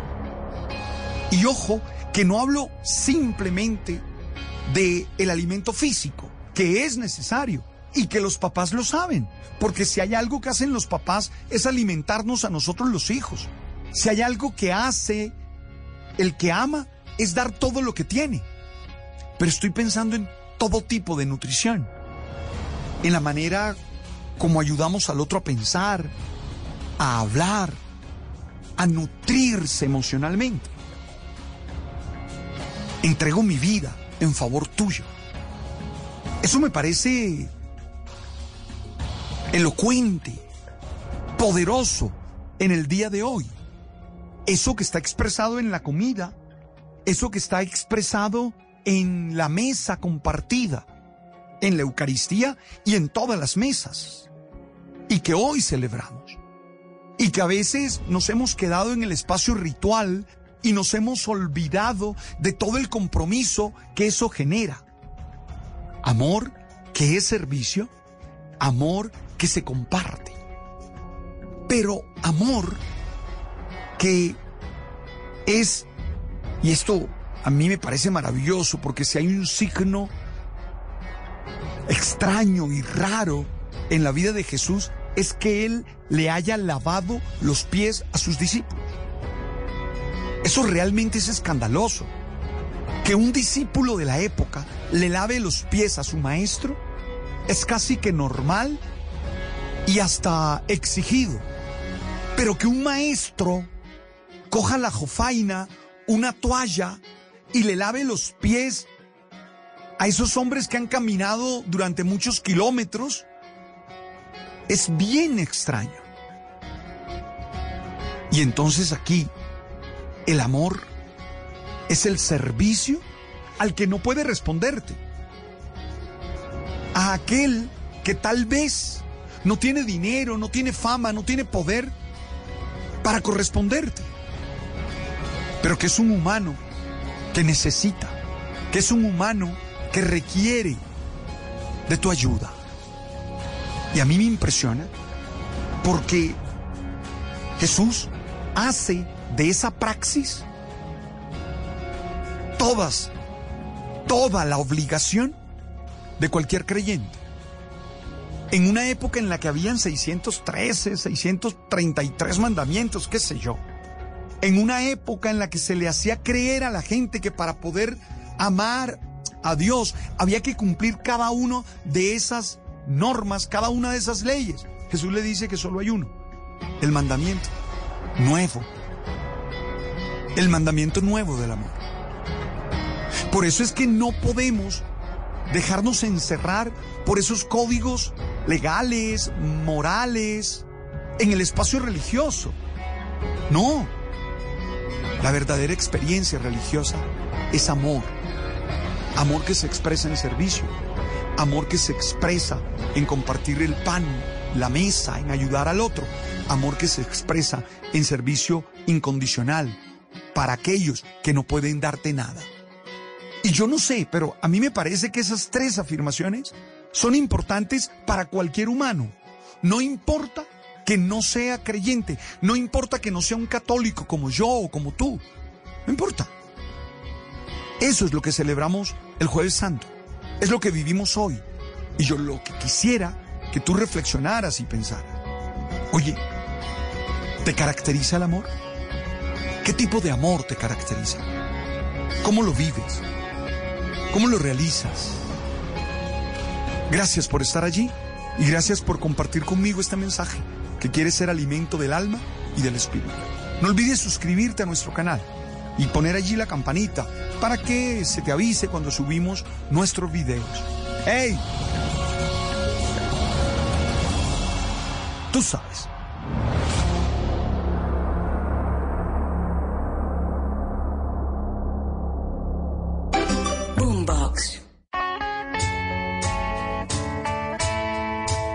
Continuamos en estos especiales de Semana Santa en Boombox o con Boombox en Blue Radio. Vamos a traer ahora historias detrás de la historia. Teresita ya nos trae un viaje al Japón, que es famoso por su cultura, por su tecnología avanzada, su gastronomía única y tiene una larga historia y una rica tradición. Japón es un destino turístico muy popular también por estos días, por sus templos, jardines, festivales y por la cordialidad y respeto de su gente. Aquí está Teresita Aya con historias detrás de la historia. Boombox Podcast en este Jueves Santo en Blue Radio.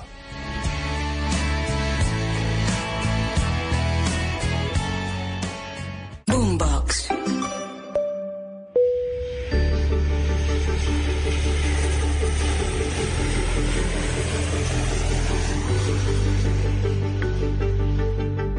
Soy Teresita Aya y en esta nueva temporada de la historia detrás de la historia les voy a contar la historia detrás de unos destinos maravillosos para recorrer y para conocer.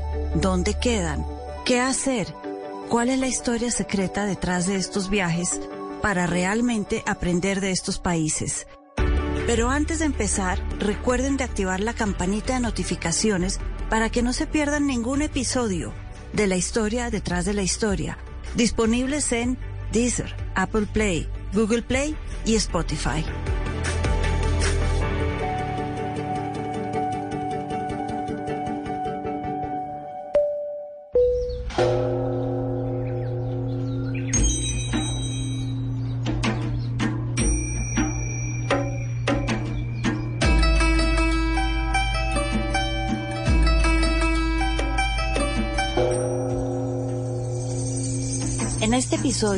Les voy a hablar del país más viejo del mundo. Decir país tal vez no es la palabra adecuada. De la entidad que hoy conocemos como país más viejo del mundo. Porque yo ya sé que ustedes están pensando en adivinar. Irak, claro, Mesopotamia, eso es antiguo. Irán, Persia, también es muy antiguo. Egipto, es muy antiguo. Pero esos son lugares donde los gobiernos son antiguos. Hoy vamos a hablar del el concepto de nación, aquello que es fundamental para toda la gente, más que un gobierno, una monarquía que le diga a uno qué hacer, que genera vínculos entre diferentes personas para decir, somos uno, somos muchos, pero somos uno, somos una nación. Y el primero en generar esos vínculos en el mundo, dicen los historiadores, fue Japón. No fue Egipto, no fue Irak, no fue Irán, fue Japón. Y hoy vamos a hablar de Japón. Una nación, entonces, que tiene sus orígenes en el siglo VII antes de Cristo. cuando el emperador Jimmu decide fundar una conglomeración de gente, asociarse con los demás. ¿Cómo? Porque él decía que es que el nieto de la gran emperadora del sol, Amaterasu, le había dado tres grandes regalos para que él formara un pueblo. Y tal vez es eso lo que estamos hablando, de formar un pueblo. ¿Qué fueron los tres grandes regalos? Uno, una espada, que simboliza el valor. Todo pueblo debe tener valor. Dos, un espejo, para entender el concepto de sabiduría.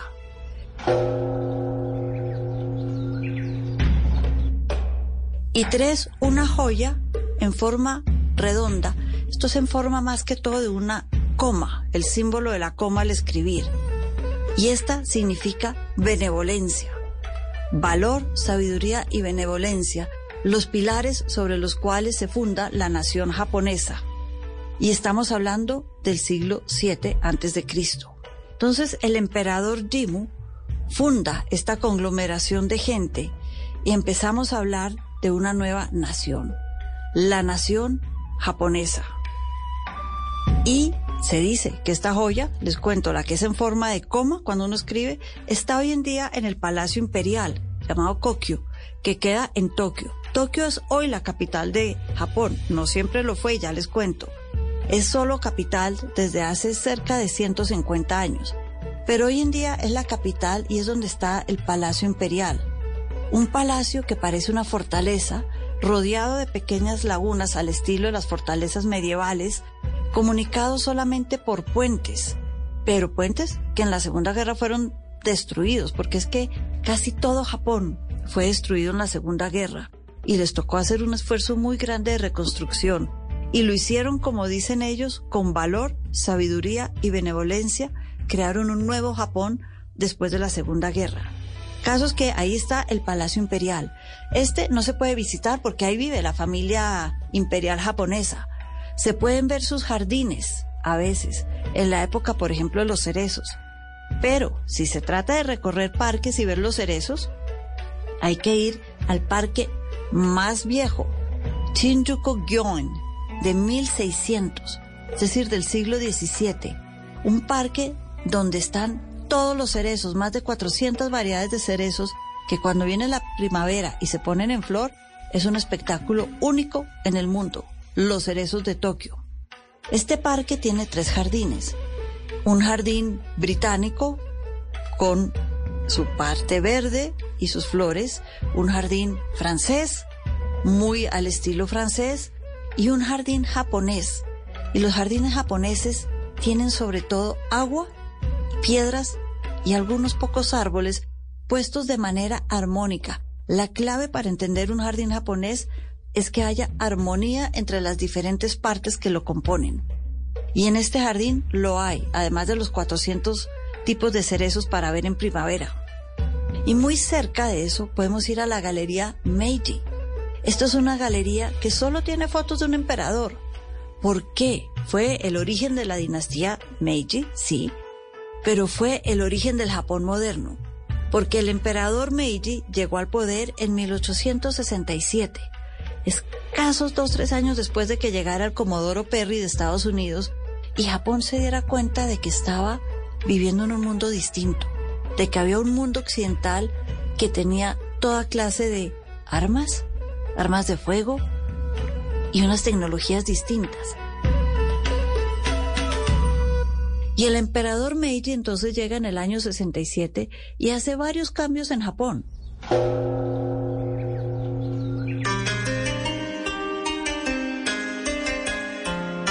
Es el padre de la modernización japonesa. Uno, lo primero, traslada la capital de Kioto a Tokio. Tokio era la sede de los samuráis los Tokugawa, muy poderosos, muy fuertes. Él dice, yo no puedo tener un país dividido donde haya clanes militares más fuertes que el emperador. Entonces se va para Tokio.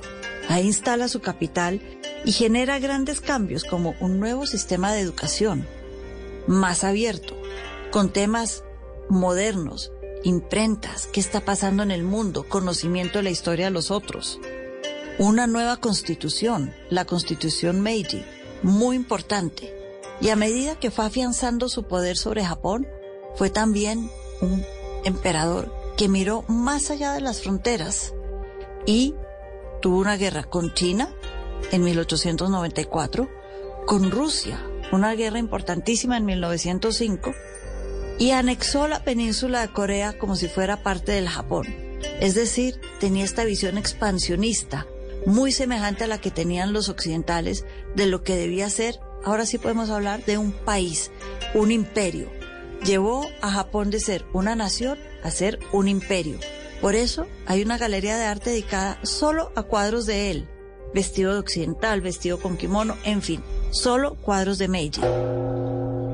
También floreció en Kioto las primeras ceremonias del té que se han vuelto tan tradicionales y tan clásicas. En un principio les cuento, el té en Japón era medicinal, matcha, lo conocemos hoy día, té verde. Luego se volvió un tema de estatus, solamente la gente de la monarquía tomaba té. Y esto evolucionó en precisamente Kioto eh, hacia el siglo, mm, hacia 1400, 1300, en las ceremonias del té, porque poco a poco se fueron abriendo casas del té a lo largo de la ciudad y eran lugares en donde uno iba, y acá está lo lindo de la ceremonia del té que me encanta, a dar gracias. Uno lo primero que hace es que le da gracias a su anfitrión. Cuando él le pasa la taza, uno le da media vuelta, la recibe, está agradeciendo el que pueda compartir con alguien algo tan importante como puede ser el té. Es una ceremonia que como les decía, me encanta por todo aquello que representa, la ceremonia del té. Y hay muchos sitios para experimentarla cuando uno visita Kioto. También en Kioto tenemos Arashiyama, que es un bosque de bambús. En vez de tener árboles, tenemos los palos de bambús que nos rodean.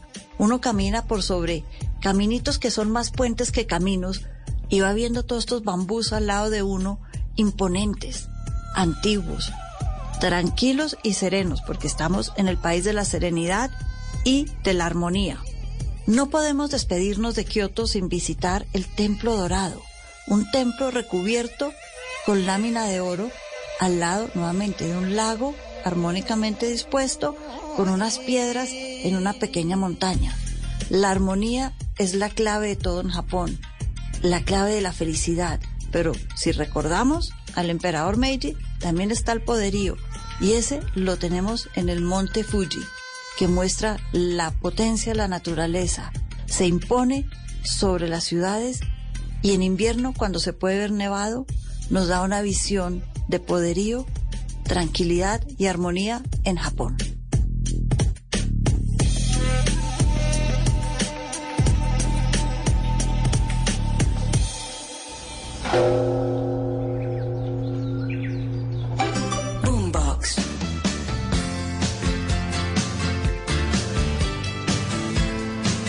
Semana Santa en Blue Radio con Boombox Podcast. Todos estos contenidos ustedes los pueden encontrar en www.boombox. Boombox se escribe B-U-M-B-O-X y ahí se van a encontrar con muchos contenidos, con muchos podcasts y también video podcasts para que se acompañen en estos días santos. Tenemos un podcast que se llama Todo va a estar bien de Juan Manuel Correal, conocido también como Papuchis, que nos habla sobre las relaciones amorosas y la importancia de trabajar en aspectos que lleven a mantenerse unidas las parejas en todas las situaciones para afrontar todo tipo de circunstancias. Aquí está, todo va a estar bien. Es Juan Manuel Correal en Boombox Podcast.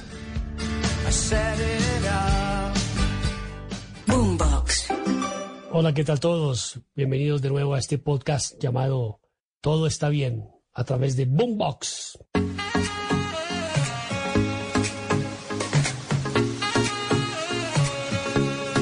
Bueno, voy a contarles algo que me ocurrió y es que eh, sentado bajo la inspiración del equilibrio rítmico, ese que provoca la lluvia y la naturaleza cuando se juntan, se me antoja que ellas, la naturaleza y la lluvia, pueden estar juntas. Como las papas a la francesa con la hamburguesa, eh, las pulgas con el perro, la flor con la abeja o el caballo con la carreta, ¿no? Pero nosotros, como esposos, como hermanos, como padres, como familia, debemos estar unidos Espero que me estés entendiendo ese concepto de juntos pero unidos, como nuestros sentidos que están unidos por cables intercerebrales o señales intuitivas. Nuestros ojos y oídos, por ejemplo, no están juntos, pero están unidos. Las parejas que algún día decidieron estar juntas, es mejor que comiencen a estar unidas. Y este es nuestro tema de hoy, la pareja.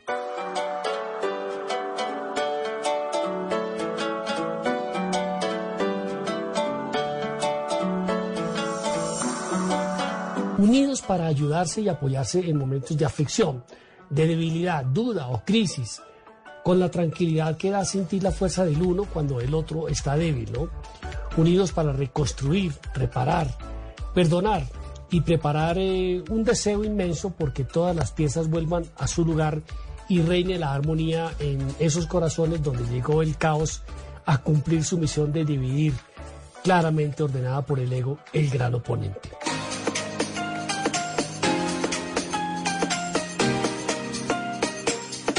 Porque a la pareja se le apoya en sus caídas con amor, ternura y sabiduría para mezclar cada día gotas de paciencia, respeto y tolerancia y realizar con esas virtudes una especie de posa mágica de amor constructivo, creciendo también espiritualmente en pareja y entendiendo que la felicidad en pareja comienza cuando no se busca la perfección, sino la felicidad. Y la razón por la que no existen parejas perfectas es porque tampoco existen personas perfectas. Y cuando uno entra en ese reconocimiento, pues comienza a experimentar la gracia de complementarse y de entender que el amor verdadero es sin expectativas, que no es exigiendo sino dando, que no es juzgando sino comprendiendo, que vivir en pareja es una elección que se toma para hacerse el camino más fácil con un compañero de viaje que tiene eh, lo que a nosotros nos falta y a quien le falta lo que nosotros tenemos. Tan solo recuerda que el éxito de la pareja es que haya lugar para tres. Tú, tu pareja y Dios en la mitad. De manera que si actualmente estás en una relación de pareja y sientes que la distancia está consumiendo la relación, que la comunicación es nula o cada conversación se convierte fácilmente en una discusión, pues acércate a través del diálogo. Mira que el silencio de la pareja es un separador. El diálogo es reparador. Y si notas que están pasando por una crisis y no saben cómo solucionar y no disfrutan los momentos en pareja, pues entonces es clave identificar en un inventario emocional aquellas cosas que los unen y las que hoy los está dividiendo. Eso es una simple matemática. Y entonces podrás definir si en lugar de armonía hay tensión, o están totalmente desconectados de su sexualidad, o la monotonía se está apoderando de la relación y esto pues produce aburrimiento y desmotivación. Y encima de todo la desconfianza está ocasionando celos. Pero lo bueno es que para todo hay solución.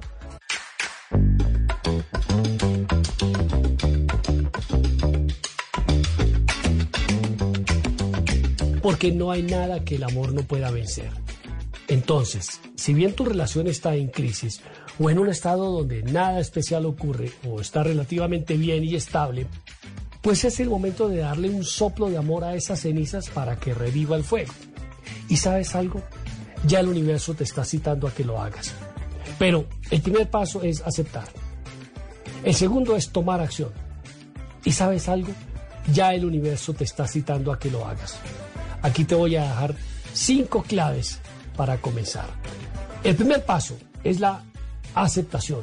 Aceptar que estás en una crisis que estás en este estado. El segundo paso es tomar acción. El tercer paso es buscar ayuda. El cuarto es comprometerse a la renovación. Y el quinto es soltar el pasado y comenzar a construir desde el presente. De manera que si en algo te resonó este mensaje, pues aquí estamos dispuestos a brindarte cualquier apoyo. Nuevamente nos veremos aquí en esta plataforma de Boombox, en nuestro podcast. Y recuerda, sonríe todo está bien.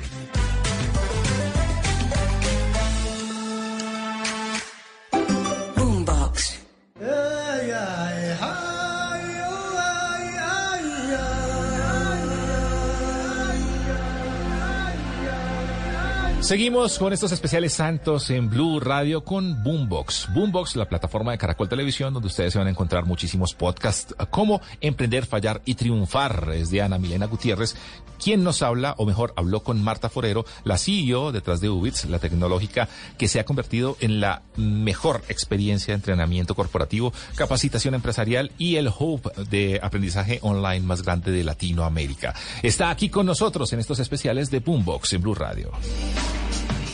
Boombox. Las mujeres sí podemos en tecnología y, y claramente estamos preparadas. Nada se nos puede quedar pequeño para lograr lo que queremos. Uno sueña y uno logra cumplir todos esos sueños que se propone Ubits se ha convertido en la mejor experiencia de entrenamiento corporativo, capacitación empresarial y el hub de aprendizaje online más grande de Latinoamérica. Siempre han tenido claro que la educación es la llave para eliminar las brechas que vivimos en Colombia. Hoy hacen presencia en países como México, Perú, España y el nuestro y cuentan aproximadamente con 280 empleados. Ponte cómodo y activa desde ya todas las notificaciones en todas las plataformas de audio como Spotify, Apple Podcast y Google Podcast para no perderte ningún episodio de Emprender, Fallar y Triunfar. Y esta es una nueva oportunidad para conversar con Marta Forero, cofundadora de Ubits, la EdTech de entrenamiento corporativo que está impactando la formación del capital humano de medianas y grandes empresas como Falabella y Juan Valdés. Marta, bienvenida nuevamente, qué gusto.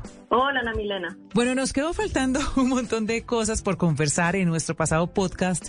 Realmente las empresas tienen mucho por contar en estas historias, mucho por inspirar. Hemos hablado un poco ya de lo difícil, de los obstáculos, de lo que se aprende en ese proceso de construir empresa y sobre todo un emprendimiento de base tecnológica como el de ustedes.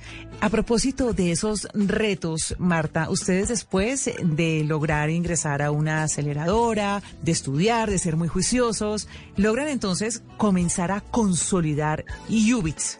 ¿Qué comienza a pasar allí? ¿Cómo logran crecer ustedes?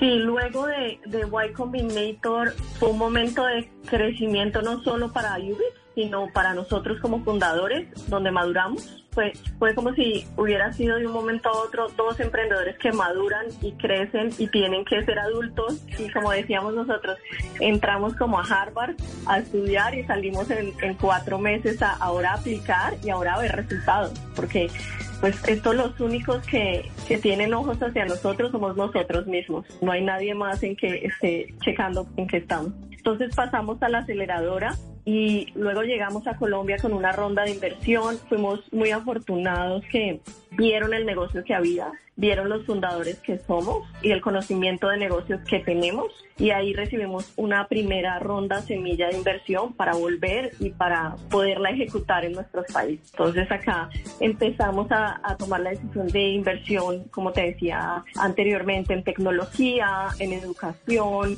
Tuvimos buenos managers que nos iban llevando a ese nivel también con nosotros en toma de decisiones. Uno, uno siempre dice, si el más sabio de la compañía uno, pues uno está mal, porque para eso hay gente que viene preparada de muchos años para ayudarle a uno a crecer. Por eso es que eran esos roles claves. Por eso es que algunos expertos insisten en que los emprendedores tienen que ser humildes en este proceso, lograr identificar pues para qué somos buenos y para qué no, para poder traer al equipo esas personas que necesitan para que el emprendimiento pueda salir adelante. Marta, pero sabe que quisiera aprovechar cómo fue esa experiencia de lograr esa primera inversión o qué le puede aconsejar usted a los emprendedores que están buscando ese capital semilla, ese primer capital? Prepararse como fundadores en entender, en, seguir entendiendo cómo escalas, cómo continúas mejorando esos números, cómo creces año tras año, porque la inversión viene con responsabilidad y compromiso de crecimiento. No solo recibir un dinero, tienes, estás trabajando el dinero de mucha gente. Entonces es una, es un compromiso de cómo tú también devuelves ya ese crecimiento en tu propia empresa. Pero en estos momentos iniciando yo tenía que tener un complemento entre cuál cuáles son esos cursos, cuál es la mejor educación, cuál es la mejor tecnología.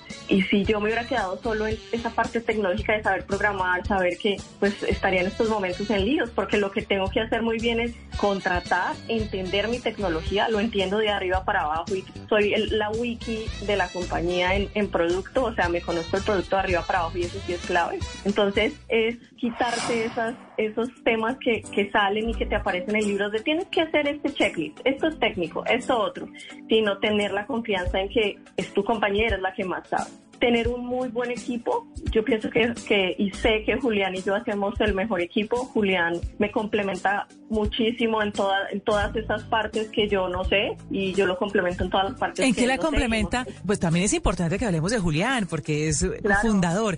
¿En qué la complementa Julián? Por ejemplo, Julián es muy bueno en ventas. Buenísimo. O sea, yo pensaría que, que, mi perfil es comercial, pero él es muy bueno en ventas. Y desde que empezamos él iba con su maleta a vender, yo iba a complementarlo en temas de producto y, y fue muy chévere porque a uno lo primero que le dicen es escoja los mejores founders, el mejor equipo fundador, porque ese es el que lleva el, el mundo de la compañía hacia adelante. Y también entendemos en dónde se van a poner esos recursos para que la compañía genere esos resultados. Hay veces como founders queremos solo levantar plata porque creemos que la plata nos soluciona las cosas y la plata nos puede generar más problemas. Y en Y Combinator me lo dijo una gran founder y me dijo, more money, more problems.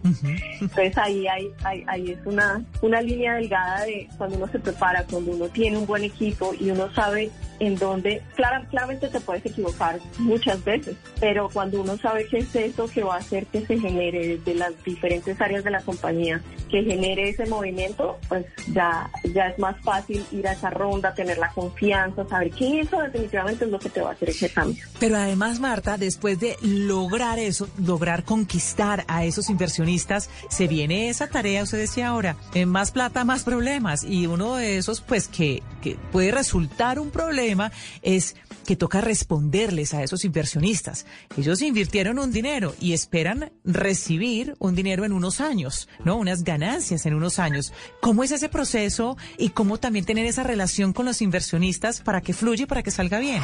Sí, el proceso primero es escoger uno también sus inversionistas, porque esos son finalmente tus socios y son tus socios que te van a aconsejar bien o mal.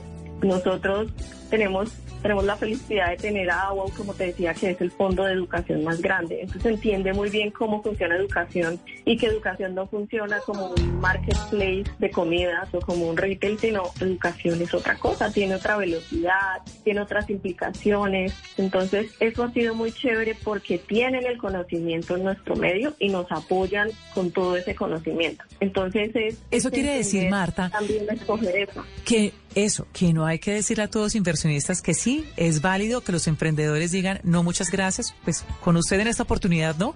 Sí, y suena fácil, les digo, suena fácil. Yo sé que no es fácil levantar una ronda de inversión porque nosotros cuando, cuando estábamos en estas hablamos con 60 inversionistas, nos bajaban la valoración, nos decían que costábamos, que no costábamos el inicio, que teníamos, que no teníamos. Y son cosas que pasan y uno de cada llamada sale completamente desgastado, completamente triste, algunas salen felices pero terminan no invirtiendo, entonces tu felicidad queda en que en qué y los que han levantado rondas de inversión lo saben. Tiene que saber uno si realmente necesita en ese momento el dinero.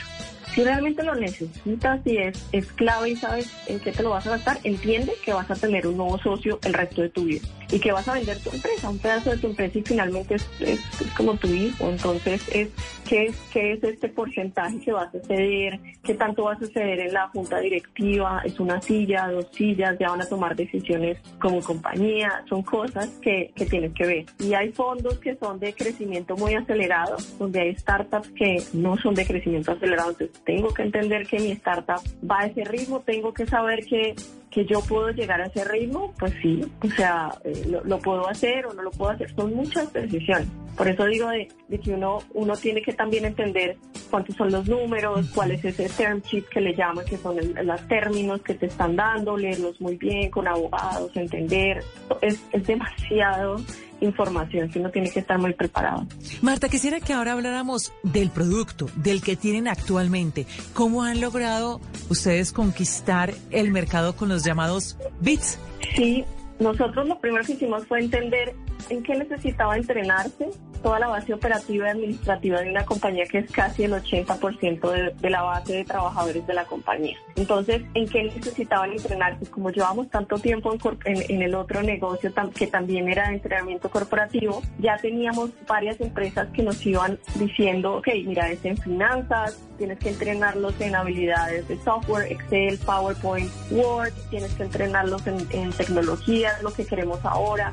Queremos muchas habilidades blandas, que, que es lo mismo soft skills, entonces manejo de estrés, manejo emocional, liderazgo, todos esos temas. Entonces arrancamos a crear todo lo fundamental que necesitaba una compañía. Eso, cuando, cuando desarrollamos esta tecnología. Ajá, y es, y es dependiendo de qué, de sus necesidades, de sus habilidades, de sus aptitudes o de qué. Sí, empezamos con la empresa a hacer sus planes de formación y ahí lo que hacemos con ese mapa de, entrenamiento es, ok, ¿qué necesitan los managers? Qué necesita los, la gerencia media, qué necesitan, eh, digamos que por cargos, y luego lo que hace la tecnología es que por persona, según la edad, según el cargo y según las necesidades de entrenamiento de la empresa, les asigna un plan de formación anual. Y eso ha sido muy exitoso también porque, porque no es que entres y veas un portafolio 2000 no sé qué estudiar, además quiero meterme en una nueva tendencia, pero no entiendo en qué tendencia, cómo lo busco, sino lo que logramos es que la gente no se pierda, sino esté enfocada en su plan, lo que le gustaría y, eso, eso lo hicimos. Y por dentro de cada curso, pues hay mucha práctica más que todo. Entonces estudias, vas a la práctica, son videos de, de cinco minutos. Los videos los tenemos con profesores de toda la región. Tenemos estudiantes en 11 países. Entonces tenemos profesores de México, Perú, Colombia, Argentina, Chile, España, bueno, mejor dicho, de, tenemos un portafolio bastante extenso para que todos, de todos los países, también tengan la oportunidad de conocer profesores de otras partes. Marta, ¿cómo definen ustedes que el modelo debe ser por suscripción? Cuando uno adopta un producto educativo y lo abre un mes, algo que veíamos es que mediante durante ese onboarding que la gente entendiera cómo entrar, cómo estudiar, cómo así que tengo un plan, qué es lo que tengo que hacer, pues una suscripción, digamos que de un, de un mes o, un, modelo que se abriera en un mes y se cerrara, no era bueno para la adopción de producto. Normalmente esa adopción de producto se puede demorar dos, tres meses mientras la gente mientras la gente entra, hace sus primeros tres cursos y lo vuelve algo de su vida, digamos que diario. Entonces era algo que le explicábamos a, las empresas, esto no se cierra y se apaga en un mes, sino esto es algo que lo tienen que adoptar a sus rutinas para saber que es una herramienta que tienen de parte de la empresa para su entrenamiento. Entonces por eso lo abrimos a un año como modelo de suscripción y con eso ellos tienen acceso no solamente a cursos, sino a unas clases en vivo, hay clases de inglés, hay otros programas en alianza con universidades eh, como Stanford, como la Universidad de los Andes, como EADA en España. Entonces era, era un mundo de cosas que si las metemos en, en poco tiempo, pues no, no podrían llegar a hacer esto que es el, el, el, el y upskilling que hablamos hoy en día, que es para dónde quiero ir, si quiero cambiarme de rol, entonces un cambio de rol no es de mes, es de seis meses, siete meses, o pues dependiendo de, de las necesidades de la compañía. Entonces correspondía más a eso. Ustedes ya están, bueno, en Colombia, están en Perú, están en México. ¿Cómo fue expandirse? ¿Cómo fue esa experiencia? ¿Y a qué le están apuntando? Sí, nosotros actualmente también estamos en Chile y en España. Tomar la decisión y más en estos países que, que tenemos nosotros, que, que son arenas movidas en algunos casos, es difícil. Para tomar la decisión, primero tomamos la decisión con México y digamos que, que fue, fue la mejor decisión arrancar por México. Es un país que así hablemos el mismo idioma es completamente diferente y entendimos lo que era abrir un mercado. Lo que se nos viene es seguirnos expandiendo en las diferentes regiones de habla hispana. ¿Qué debe tener en cuenta un emprendedor cuando quiere llegar a otro país? Yo creo que las primeras cosas, uno, entender que va a ser un reto, ¿no? Porque lo vemos muy fácil de llegar, sentarnos en un país de habla hispana y, y lo vemos facilísimo. Primero, enfrentarse a un cambio cultural muy grande por ejemplo, en México, y todos lo sabemos, los que hemos abierto México, es que el, mexicano no sabe decir que no. Entonces, de repente llegas a las juntas, están encantados, les encanta, pero nunca te dicen que no que sí. Entonces, sales de la junta feliz porque piensas que estás haciendo un cierre o de 50 juntas y nunca sabes exactamente qué está en cierre. Y era aprender a esa cultura mexicana y, y, nos demoramos ocho meses entendiendo y aprendiendo y golpeando, golpeando puertas y volvíamos. Y entonces creo que uno tiene que tropicalizar muchas cosas a la región a la que va el tema de contratos, el tema de clientes, cómo vas a algunos clientes, allá tienes que ir mucho más formal, vestido, son, son diferentes técnicas que te vas adaptando a, diferentes mundos. Cada, país es un mundo. Entonces yo creo que prepararse culturalmente eh, y preparar las juntas desde antes según el tipo de país en el que estás.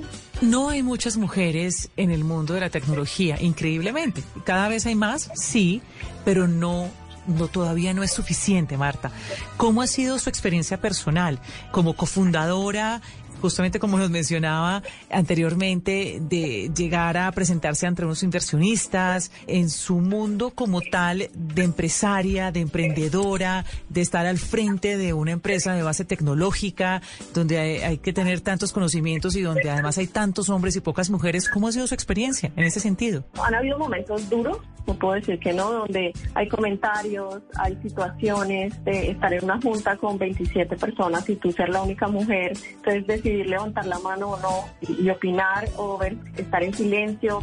Son, son cosas que, que van pasando y que uno va aprendiendo y se va fortaleciendo.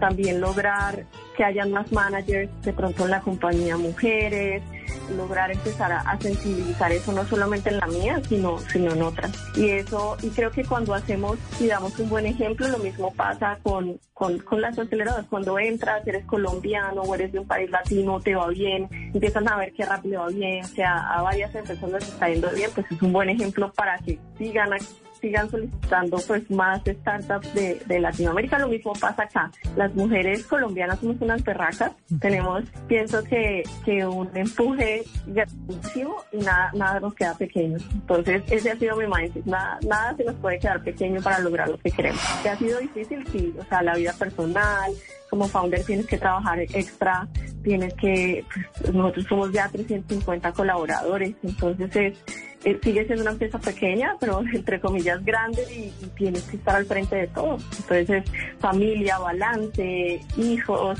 no sé, todo lo que te rodea.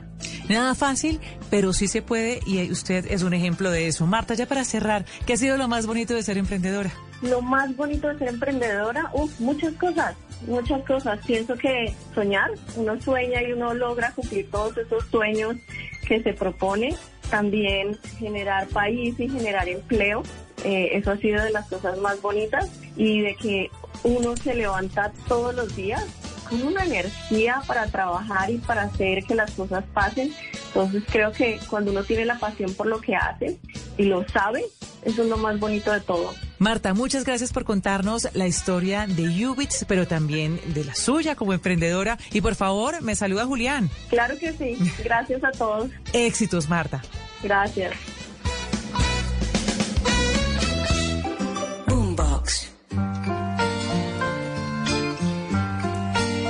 Continuamos con estos especiales de Blue Radio en este jueves santo. Tenemos un podcast muy chévere en Boombox que se llama Un viaje de la mente al corazón. Usted puede aprovechar este jueves santo de recogimiento para tener una guía de meditación con nuestra experta, Merce Villegas, que llega a Boombox con una guía para desbloquear los miedos. Está aquí también en los especiales de Blue Radio.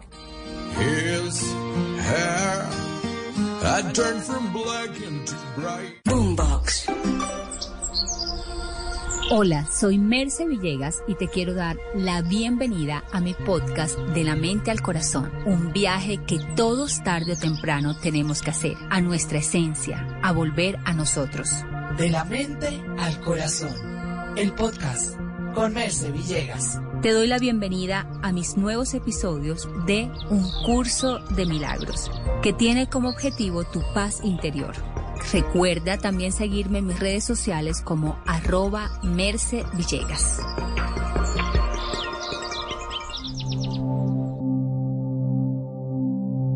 La gracia de Dios descansa dulcemente sobre mí.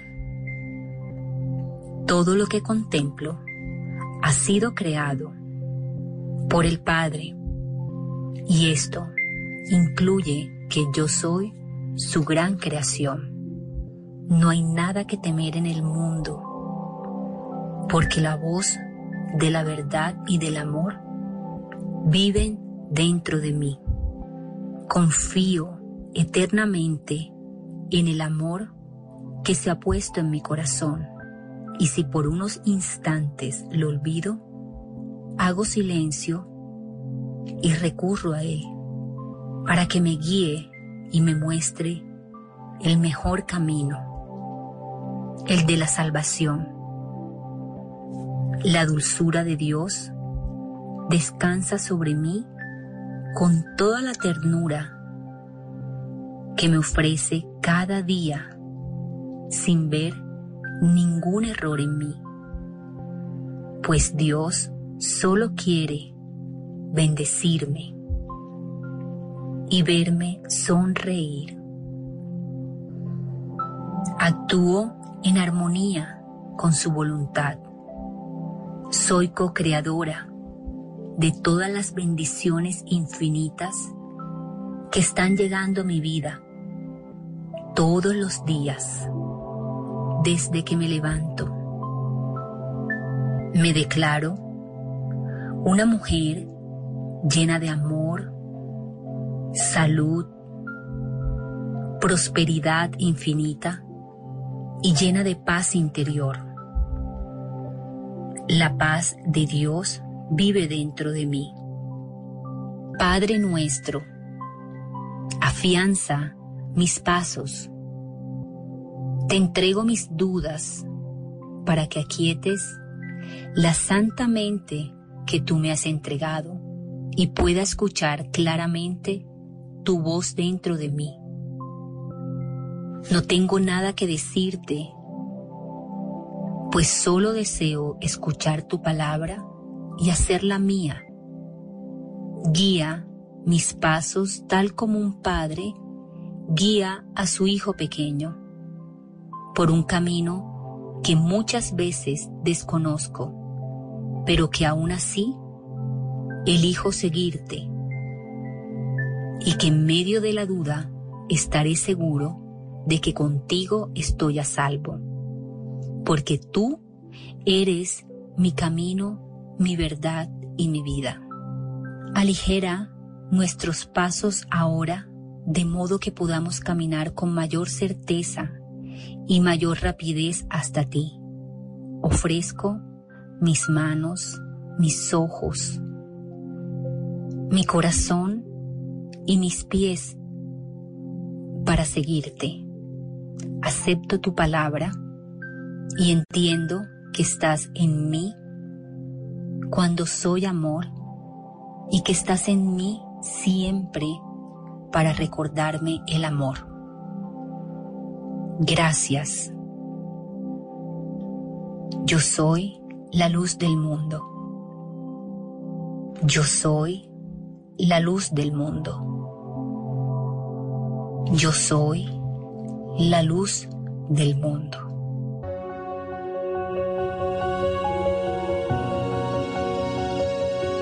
Te quiero invitar a que visites mis redes sociales en Twitter, Facebook, YouTube, Instagram como Merce Villegas.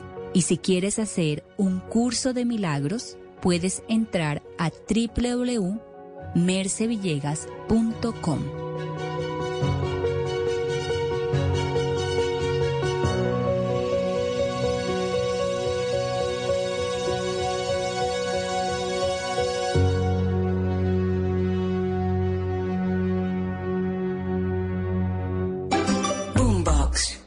fin de semana en, en Blue Jeans nos dedicamos a los efectos buenos y malos de lo naturista en la salud del ser humano.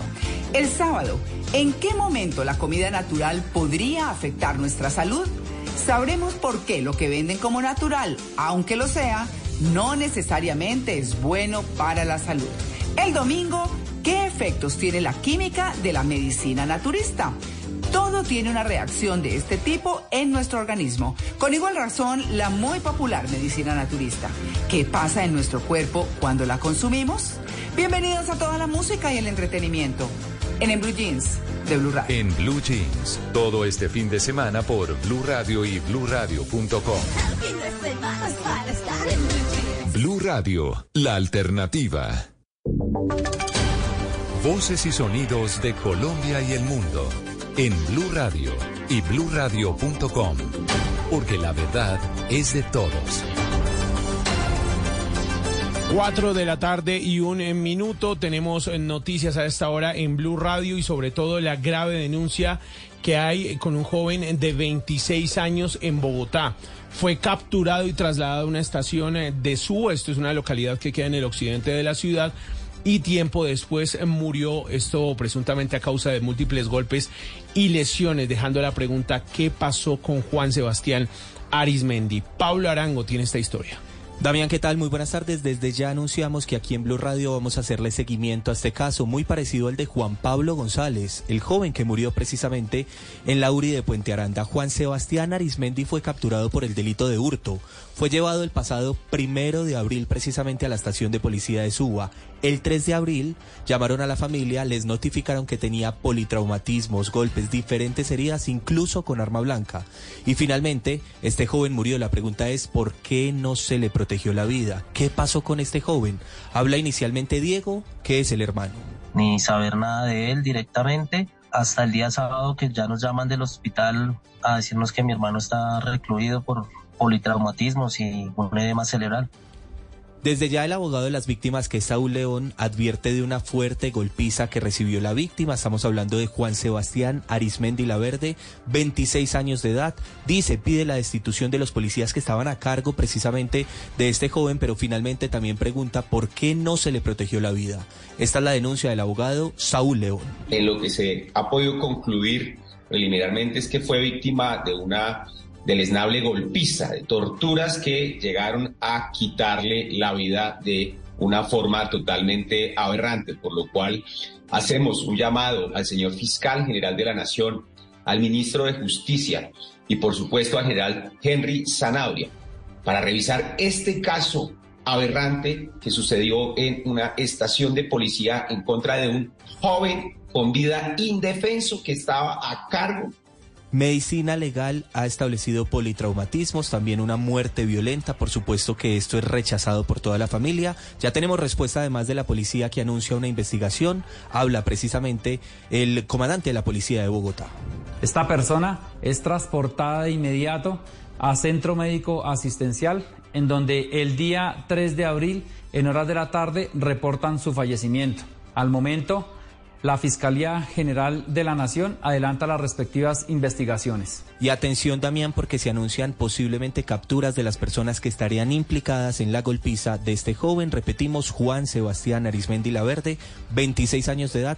Seguimos haciendo seguimiento precisamente de este tema. Gracias, Pablo. Y más detalles sobre esta nueva denuncia de violencia policial, un caso en donde al parecer estarían involucrados uniformados porque todo ocurrió al interior de la estación de policía de Suba. Los podrán encontrar en www.bluradio.com.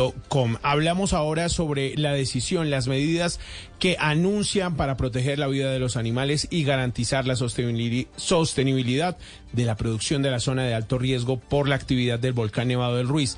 Estas medidas han sido anunciadas por el Instituto Colombiano Agropecuario ICA. Julián Peña. Así es, Damián Elica dará atención urgente y prioritaria para la eh, expedición de guías sanitarias de movilización interna a los campesinos, productores y comercializadores que por virtud de la evacuación preventiva se movilicen con sus animales de los predios productores a predios de destino o albergues temporales, para lo cual el ICA verificará de manera inmediata con los comités de atención de urgencias de las veredas y municipios. En caso de cambiar el estado de alerta a nivel rojo podrán movilizarse los animales sin, las, sin estas guías sanitarias de movilización interna y una vez los animales se encuentren en el destino el productor deberá dentro de los ocho días siguientes a la movilización acercarse a la oficina del ICA. Adicionalmente los predios de origen ubicados en zonas de evacuación preventiva o de evacuación de emergencia declarados libres de brucelosis o tuberculosis no requieren la presentación de pruebas diagnósticas para la expedición y autorización de estas guías. Y ya que hablamos de animales, hay una situación bastante delicada en el sur de Bogotá. Esto con el hallazgo de 15 perros muertos en la localidad de Ciudad Bolívar. Desde, desde, el distrito le están pidiendo celeridad a la fiscalía para esclarecer lo que pasó en este caso. Juan Esteban Quintero. Damián, este jueves un equipo especial de la alcaldía local de Ciudad Bolívar se trasladó a la zona para hacer el levantamiento de estos 15 cadáveres de estos perros con el apoyo de la UAS en el sector de Ciudadela del Paraíso. La alcaldesa local encargada de esta localidad, Tatiana Piñeros, ha convocado una reunión con las entidades para analizar las acciones a tomar para evitar que en el futuro se vuelvan a presentar. De igual forma, el distrito ya puso toda la información a disposición de la Fiscalía para las respectivas investigaciones. Cabe mencionar que las denuncias de estos animales se hizo desde el pasado domingo, pero no fue sino hasta hoy que las autoridades pudieron levantar a estos animales, ya que los predios en donde se encontraban eran privados y se, se necesitaban los permisos para ingresar.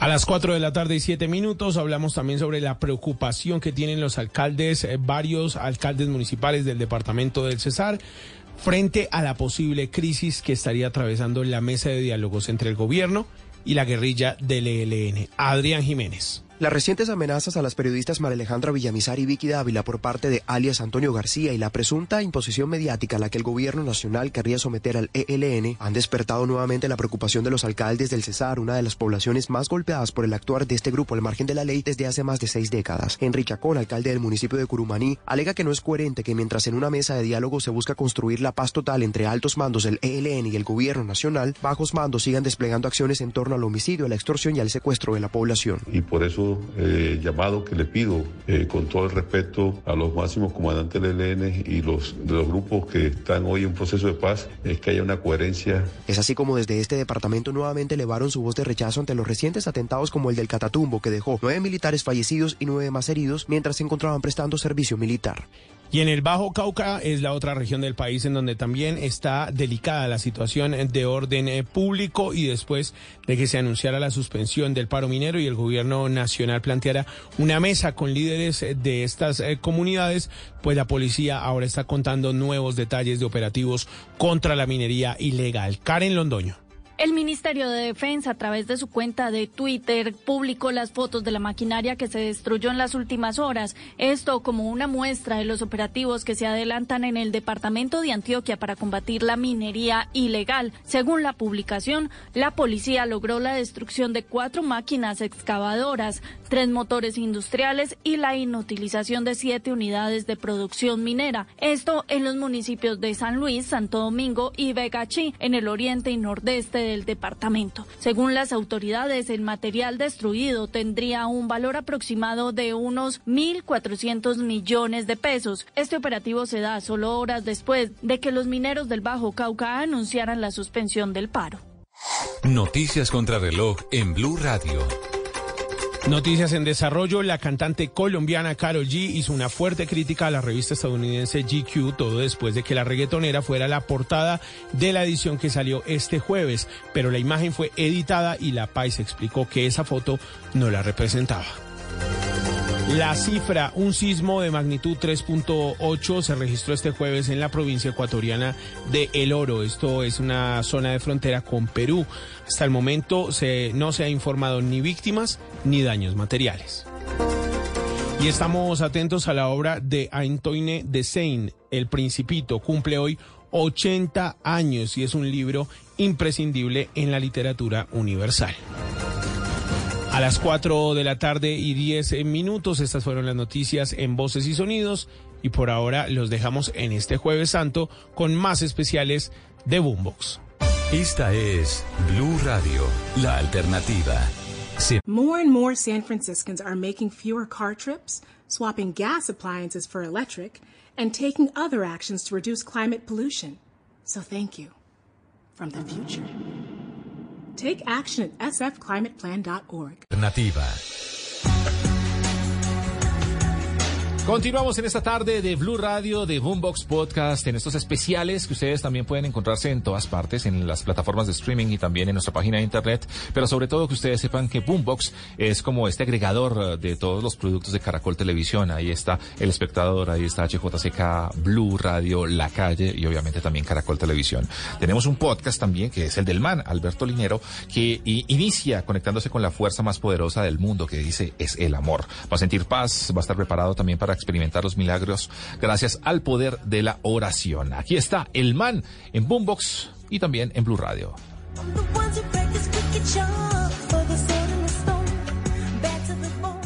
Boombox. ¿Por qué las relaciones afectivas que tengo no son estables? Me gusta la asertividad porque nos invita a la prudencia, que lo que debe motivar nuestra palabra es siempre el amor. Eres tú y eso ya es la base para salir a conquistar muchas metas, para luchar por dar una mejor versión y disfrutar la vida de manera plena. Tú sabes.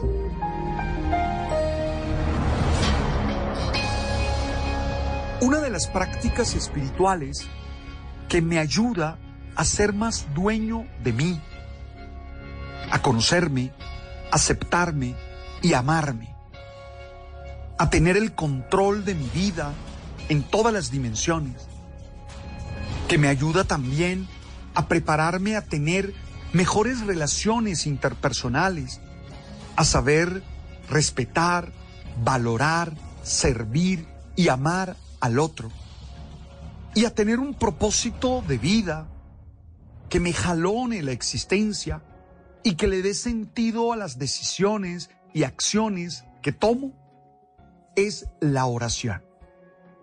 Sí, yo soy una persona que vive momentos intensos de oración.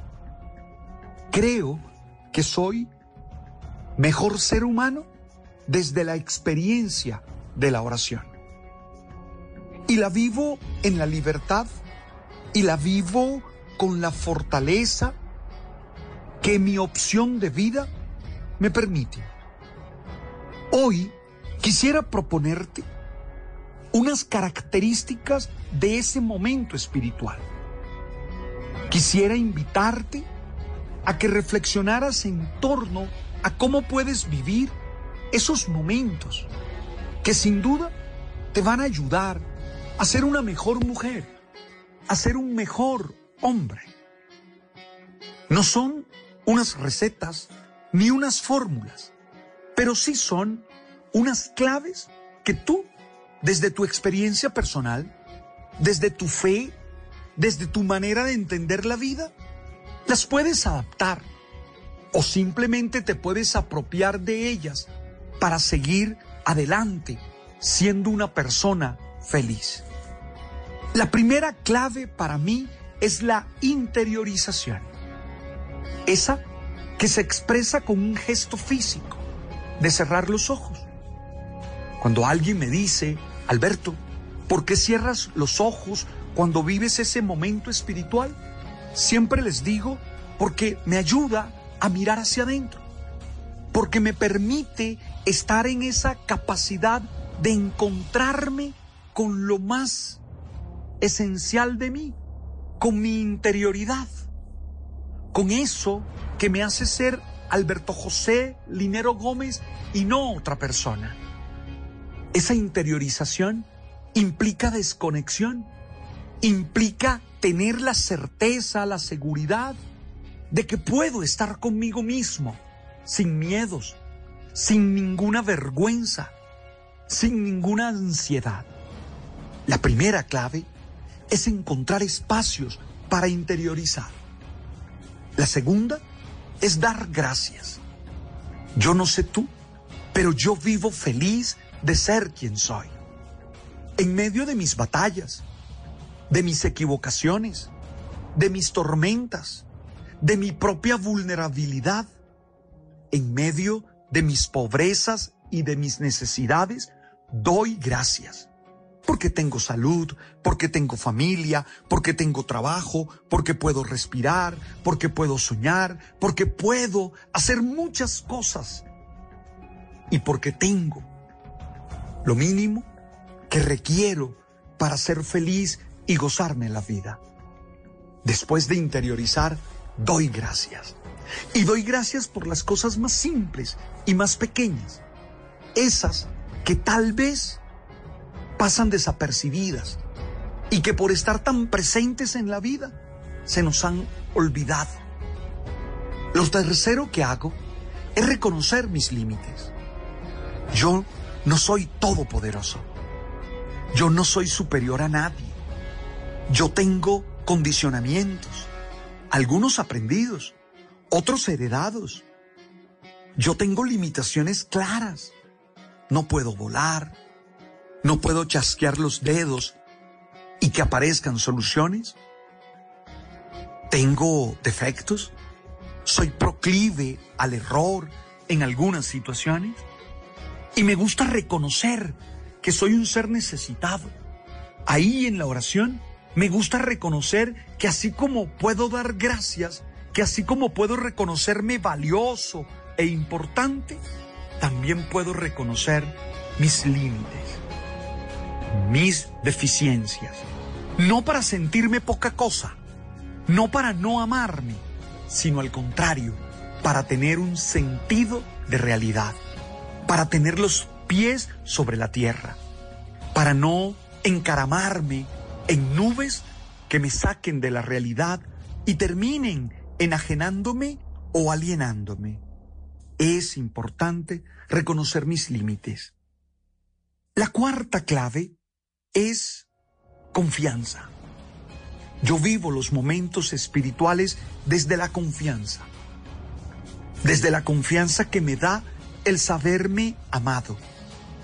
Cuando entro en un momento de oración, desde mi experiencia católica, lo hago sabiendo que Dios es amor y que Dios quiere que yo sea feliz y que Dios quiere que yo disfrute la vida y que Dios está acompañándome para salir adelante. Que Dios, como dice el Salmo, acampa en torno a mí para protegerme, para cuidarme, para ayudarme a salir adelante. Y desde esa confianza, desde esa seguridad que Dios quiere lo mejor para mí, hago mis súplicas. Y hago las súplicas no como quien quiere que las cosas caigan del cielo, porque aunque lo quisiera, sé que es imposible. Pero sí hago mis súplicas, sabiendo que Dios puede actuar de una manera que yo no entienda, que yo no considere lógica, pero que lo hace y que es capaz de proponerme soluciones, proponerme respuestas que yo mismo no había entendido, no había comprendido y que creía imposibles. Oye, hago súplicas, confiando y creyendo, confiando y sabiendo que Dios no me deja, que Dios no me abandona. La última clave en mis momentos de oración es volver a reafirmar mi opción de vida, a reafirmar el propósito que tengo, a reafirmar la manera como quiero vivir. Sí, en mi caso, yo entiendo mi vida desde el servicio. Entiendo mi vida desde el ayudar, desde el ser solidario, desde el colaborar. Y ahí, en ese momento íntimo e intenso de espiritualidad, reafirmo esa opción, reafirmo esa manera de vivir, reafirmo esa manera de ser. Sí, quiero vivir así, quiero ser así. Y entonces encuentro en ese momento íntimo, en ese momento espiritual, fuerzas y herramientas para seguir ejerciendo, para seguir viviendo mi vida desde ese propósito. Al fin y al cabo, la felicidad no es otra cosa que una vida con propósito. Al fin y al cabo, la felicidad no es que uno esté sonriente y gozoso siempre, sino el entender que la vida que uno tiene vale la pena ser vivida, que la vida que uno tiene vale la pena y que por eso estamos contentos y dichosos. Oye, interiorización, dar gracias, reconocer los límites, confianza, súplica y reafirmar la opción de vida. Hoy, a ti, que puedes ser religioso o no, que puedes ser espiritual o no, te regalo estas claves. Te pido que las reflexiones y que ojalá te puedas apropiar de ellas para seguir adelante y para ser feliz. Gracias por estar allí. Gracias por compartir conmigo este mensaje que busca ser alimento para el alma y para el espíritu. Oye, fuerza, fuerza, que estamos invitados a ser felices. Suscríbete al canal de Spotify o de Deezer o de Apple. Suscríbete y forma parte de esta comunidad. Te deseo lo mejor y comparte este mensaje con alguien que tú sepas lo necesita. Tú sabes.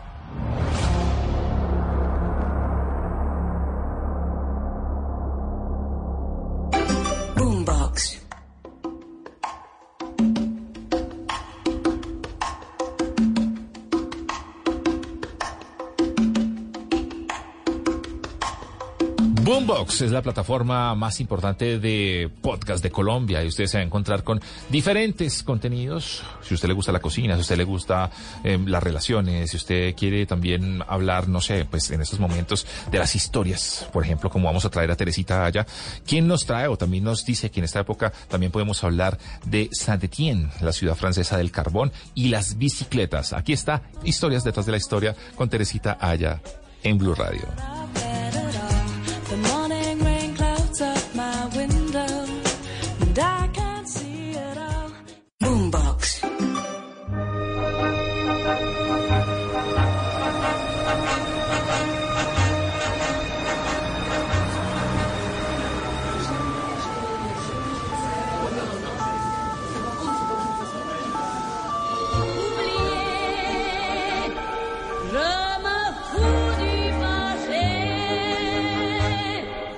Soy Teresita Aya y les voy a contar las historias detrás de la historia.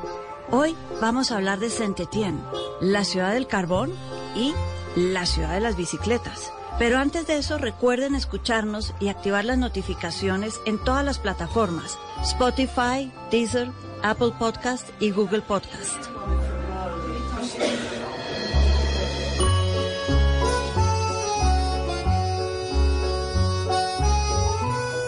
Saint-Étienne. Saint-Étienne es una ciudad prealpina, en la precordillera alpina, al suroeste de Francia, y es una ciudad que toma su nombre de San Esteban. En francés, Saint-Étienne, San Esteban, quien fuera el primer gran mártir de los católicos, el primer gran mártir cristiano que hubo. Aunque hay quienes dicen que su nombre también tiene leyenda y tiene cuento alrededor, y es que en el siglo XIX, un escritor francés, Augusto Calet, escribe la historia de los Galats. Galatas es la palabra que quiere decir minero en Saint-Étienne y es otra palabra con que se conocen los lugareños, los Galatas. Y Calais sostiene que hay toda una leyenda detrás de esto y de por qué son mineros y por qué son tan importantes en ese tema. Y es que hace muchos años, en la época anterior a Cristo, llegó ahí una tribu de bárbaros y se instaló a orillas de un río a cuidar del dios del fuego, el dios del fuego a quien llamaban Fur, y llamaban furanos a quienes cuidaban este dios del fuego. Por eso el río que pasa por Saint-Étienne se llama el río Furán. Estos galos que vivían ahí y que cuidaban del fuego fueron recompensados por precisamente los dioses con el conocimiento de cómo utilizar el fuego con el carbón que yacía en la superficie de la tierra, no había que buscarlo muy lejos, y mezclarlo con el agua y utilizar el agua para calentarlo con el fuego, enfriarlo, calentarlo y crear el acero, el metal. Fueron bendecidos por los dioses del fuego quienes les enseñaron a utilizarlo. Una linda leyenda que habla de cómo nació la palabra Gágatas, que quiere decir precisamente los lugareños. ¿Por qué? Porque la primera vez que oímos hablar de Saint-Étienne o nombrarla dentro de la historia francesa fue en el siglo X, precisamente cuando empieza el medioevo, empiezan todas las cotas de malla, las armaduras, ¿y dónde se van a producir? En Saint-Étienne, donde están estos herederos de los dioses del fuego que saben utilizar el carbón y el agua para hacer metal y se vuelven famosos construyendo armaduras.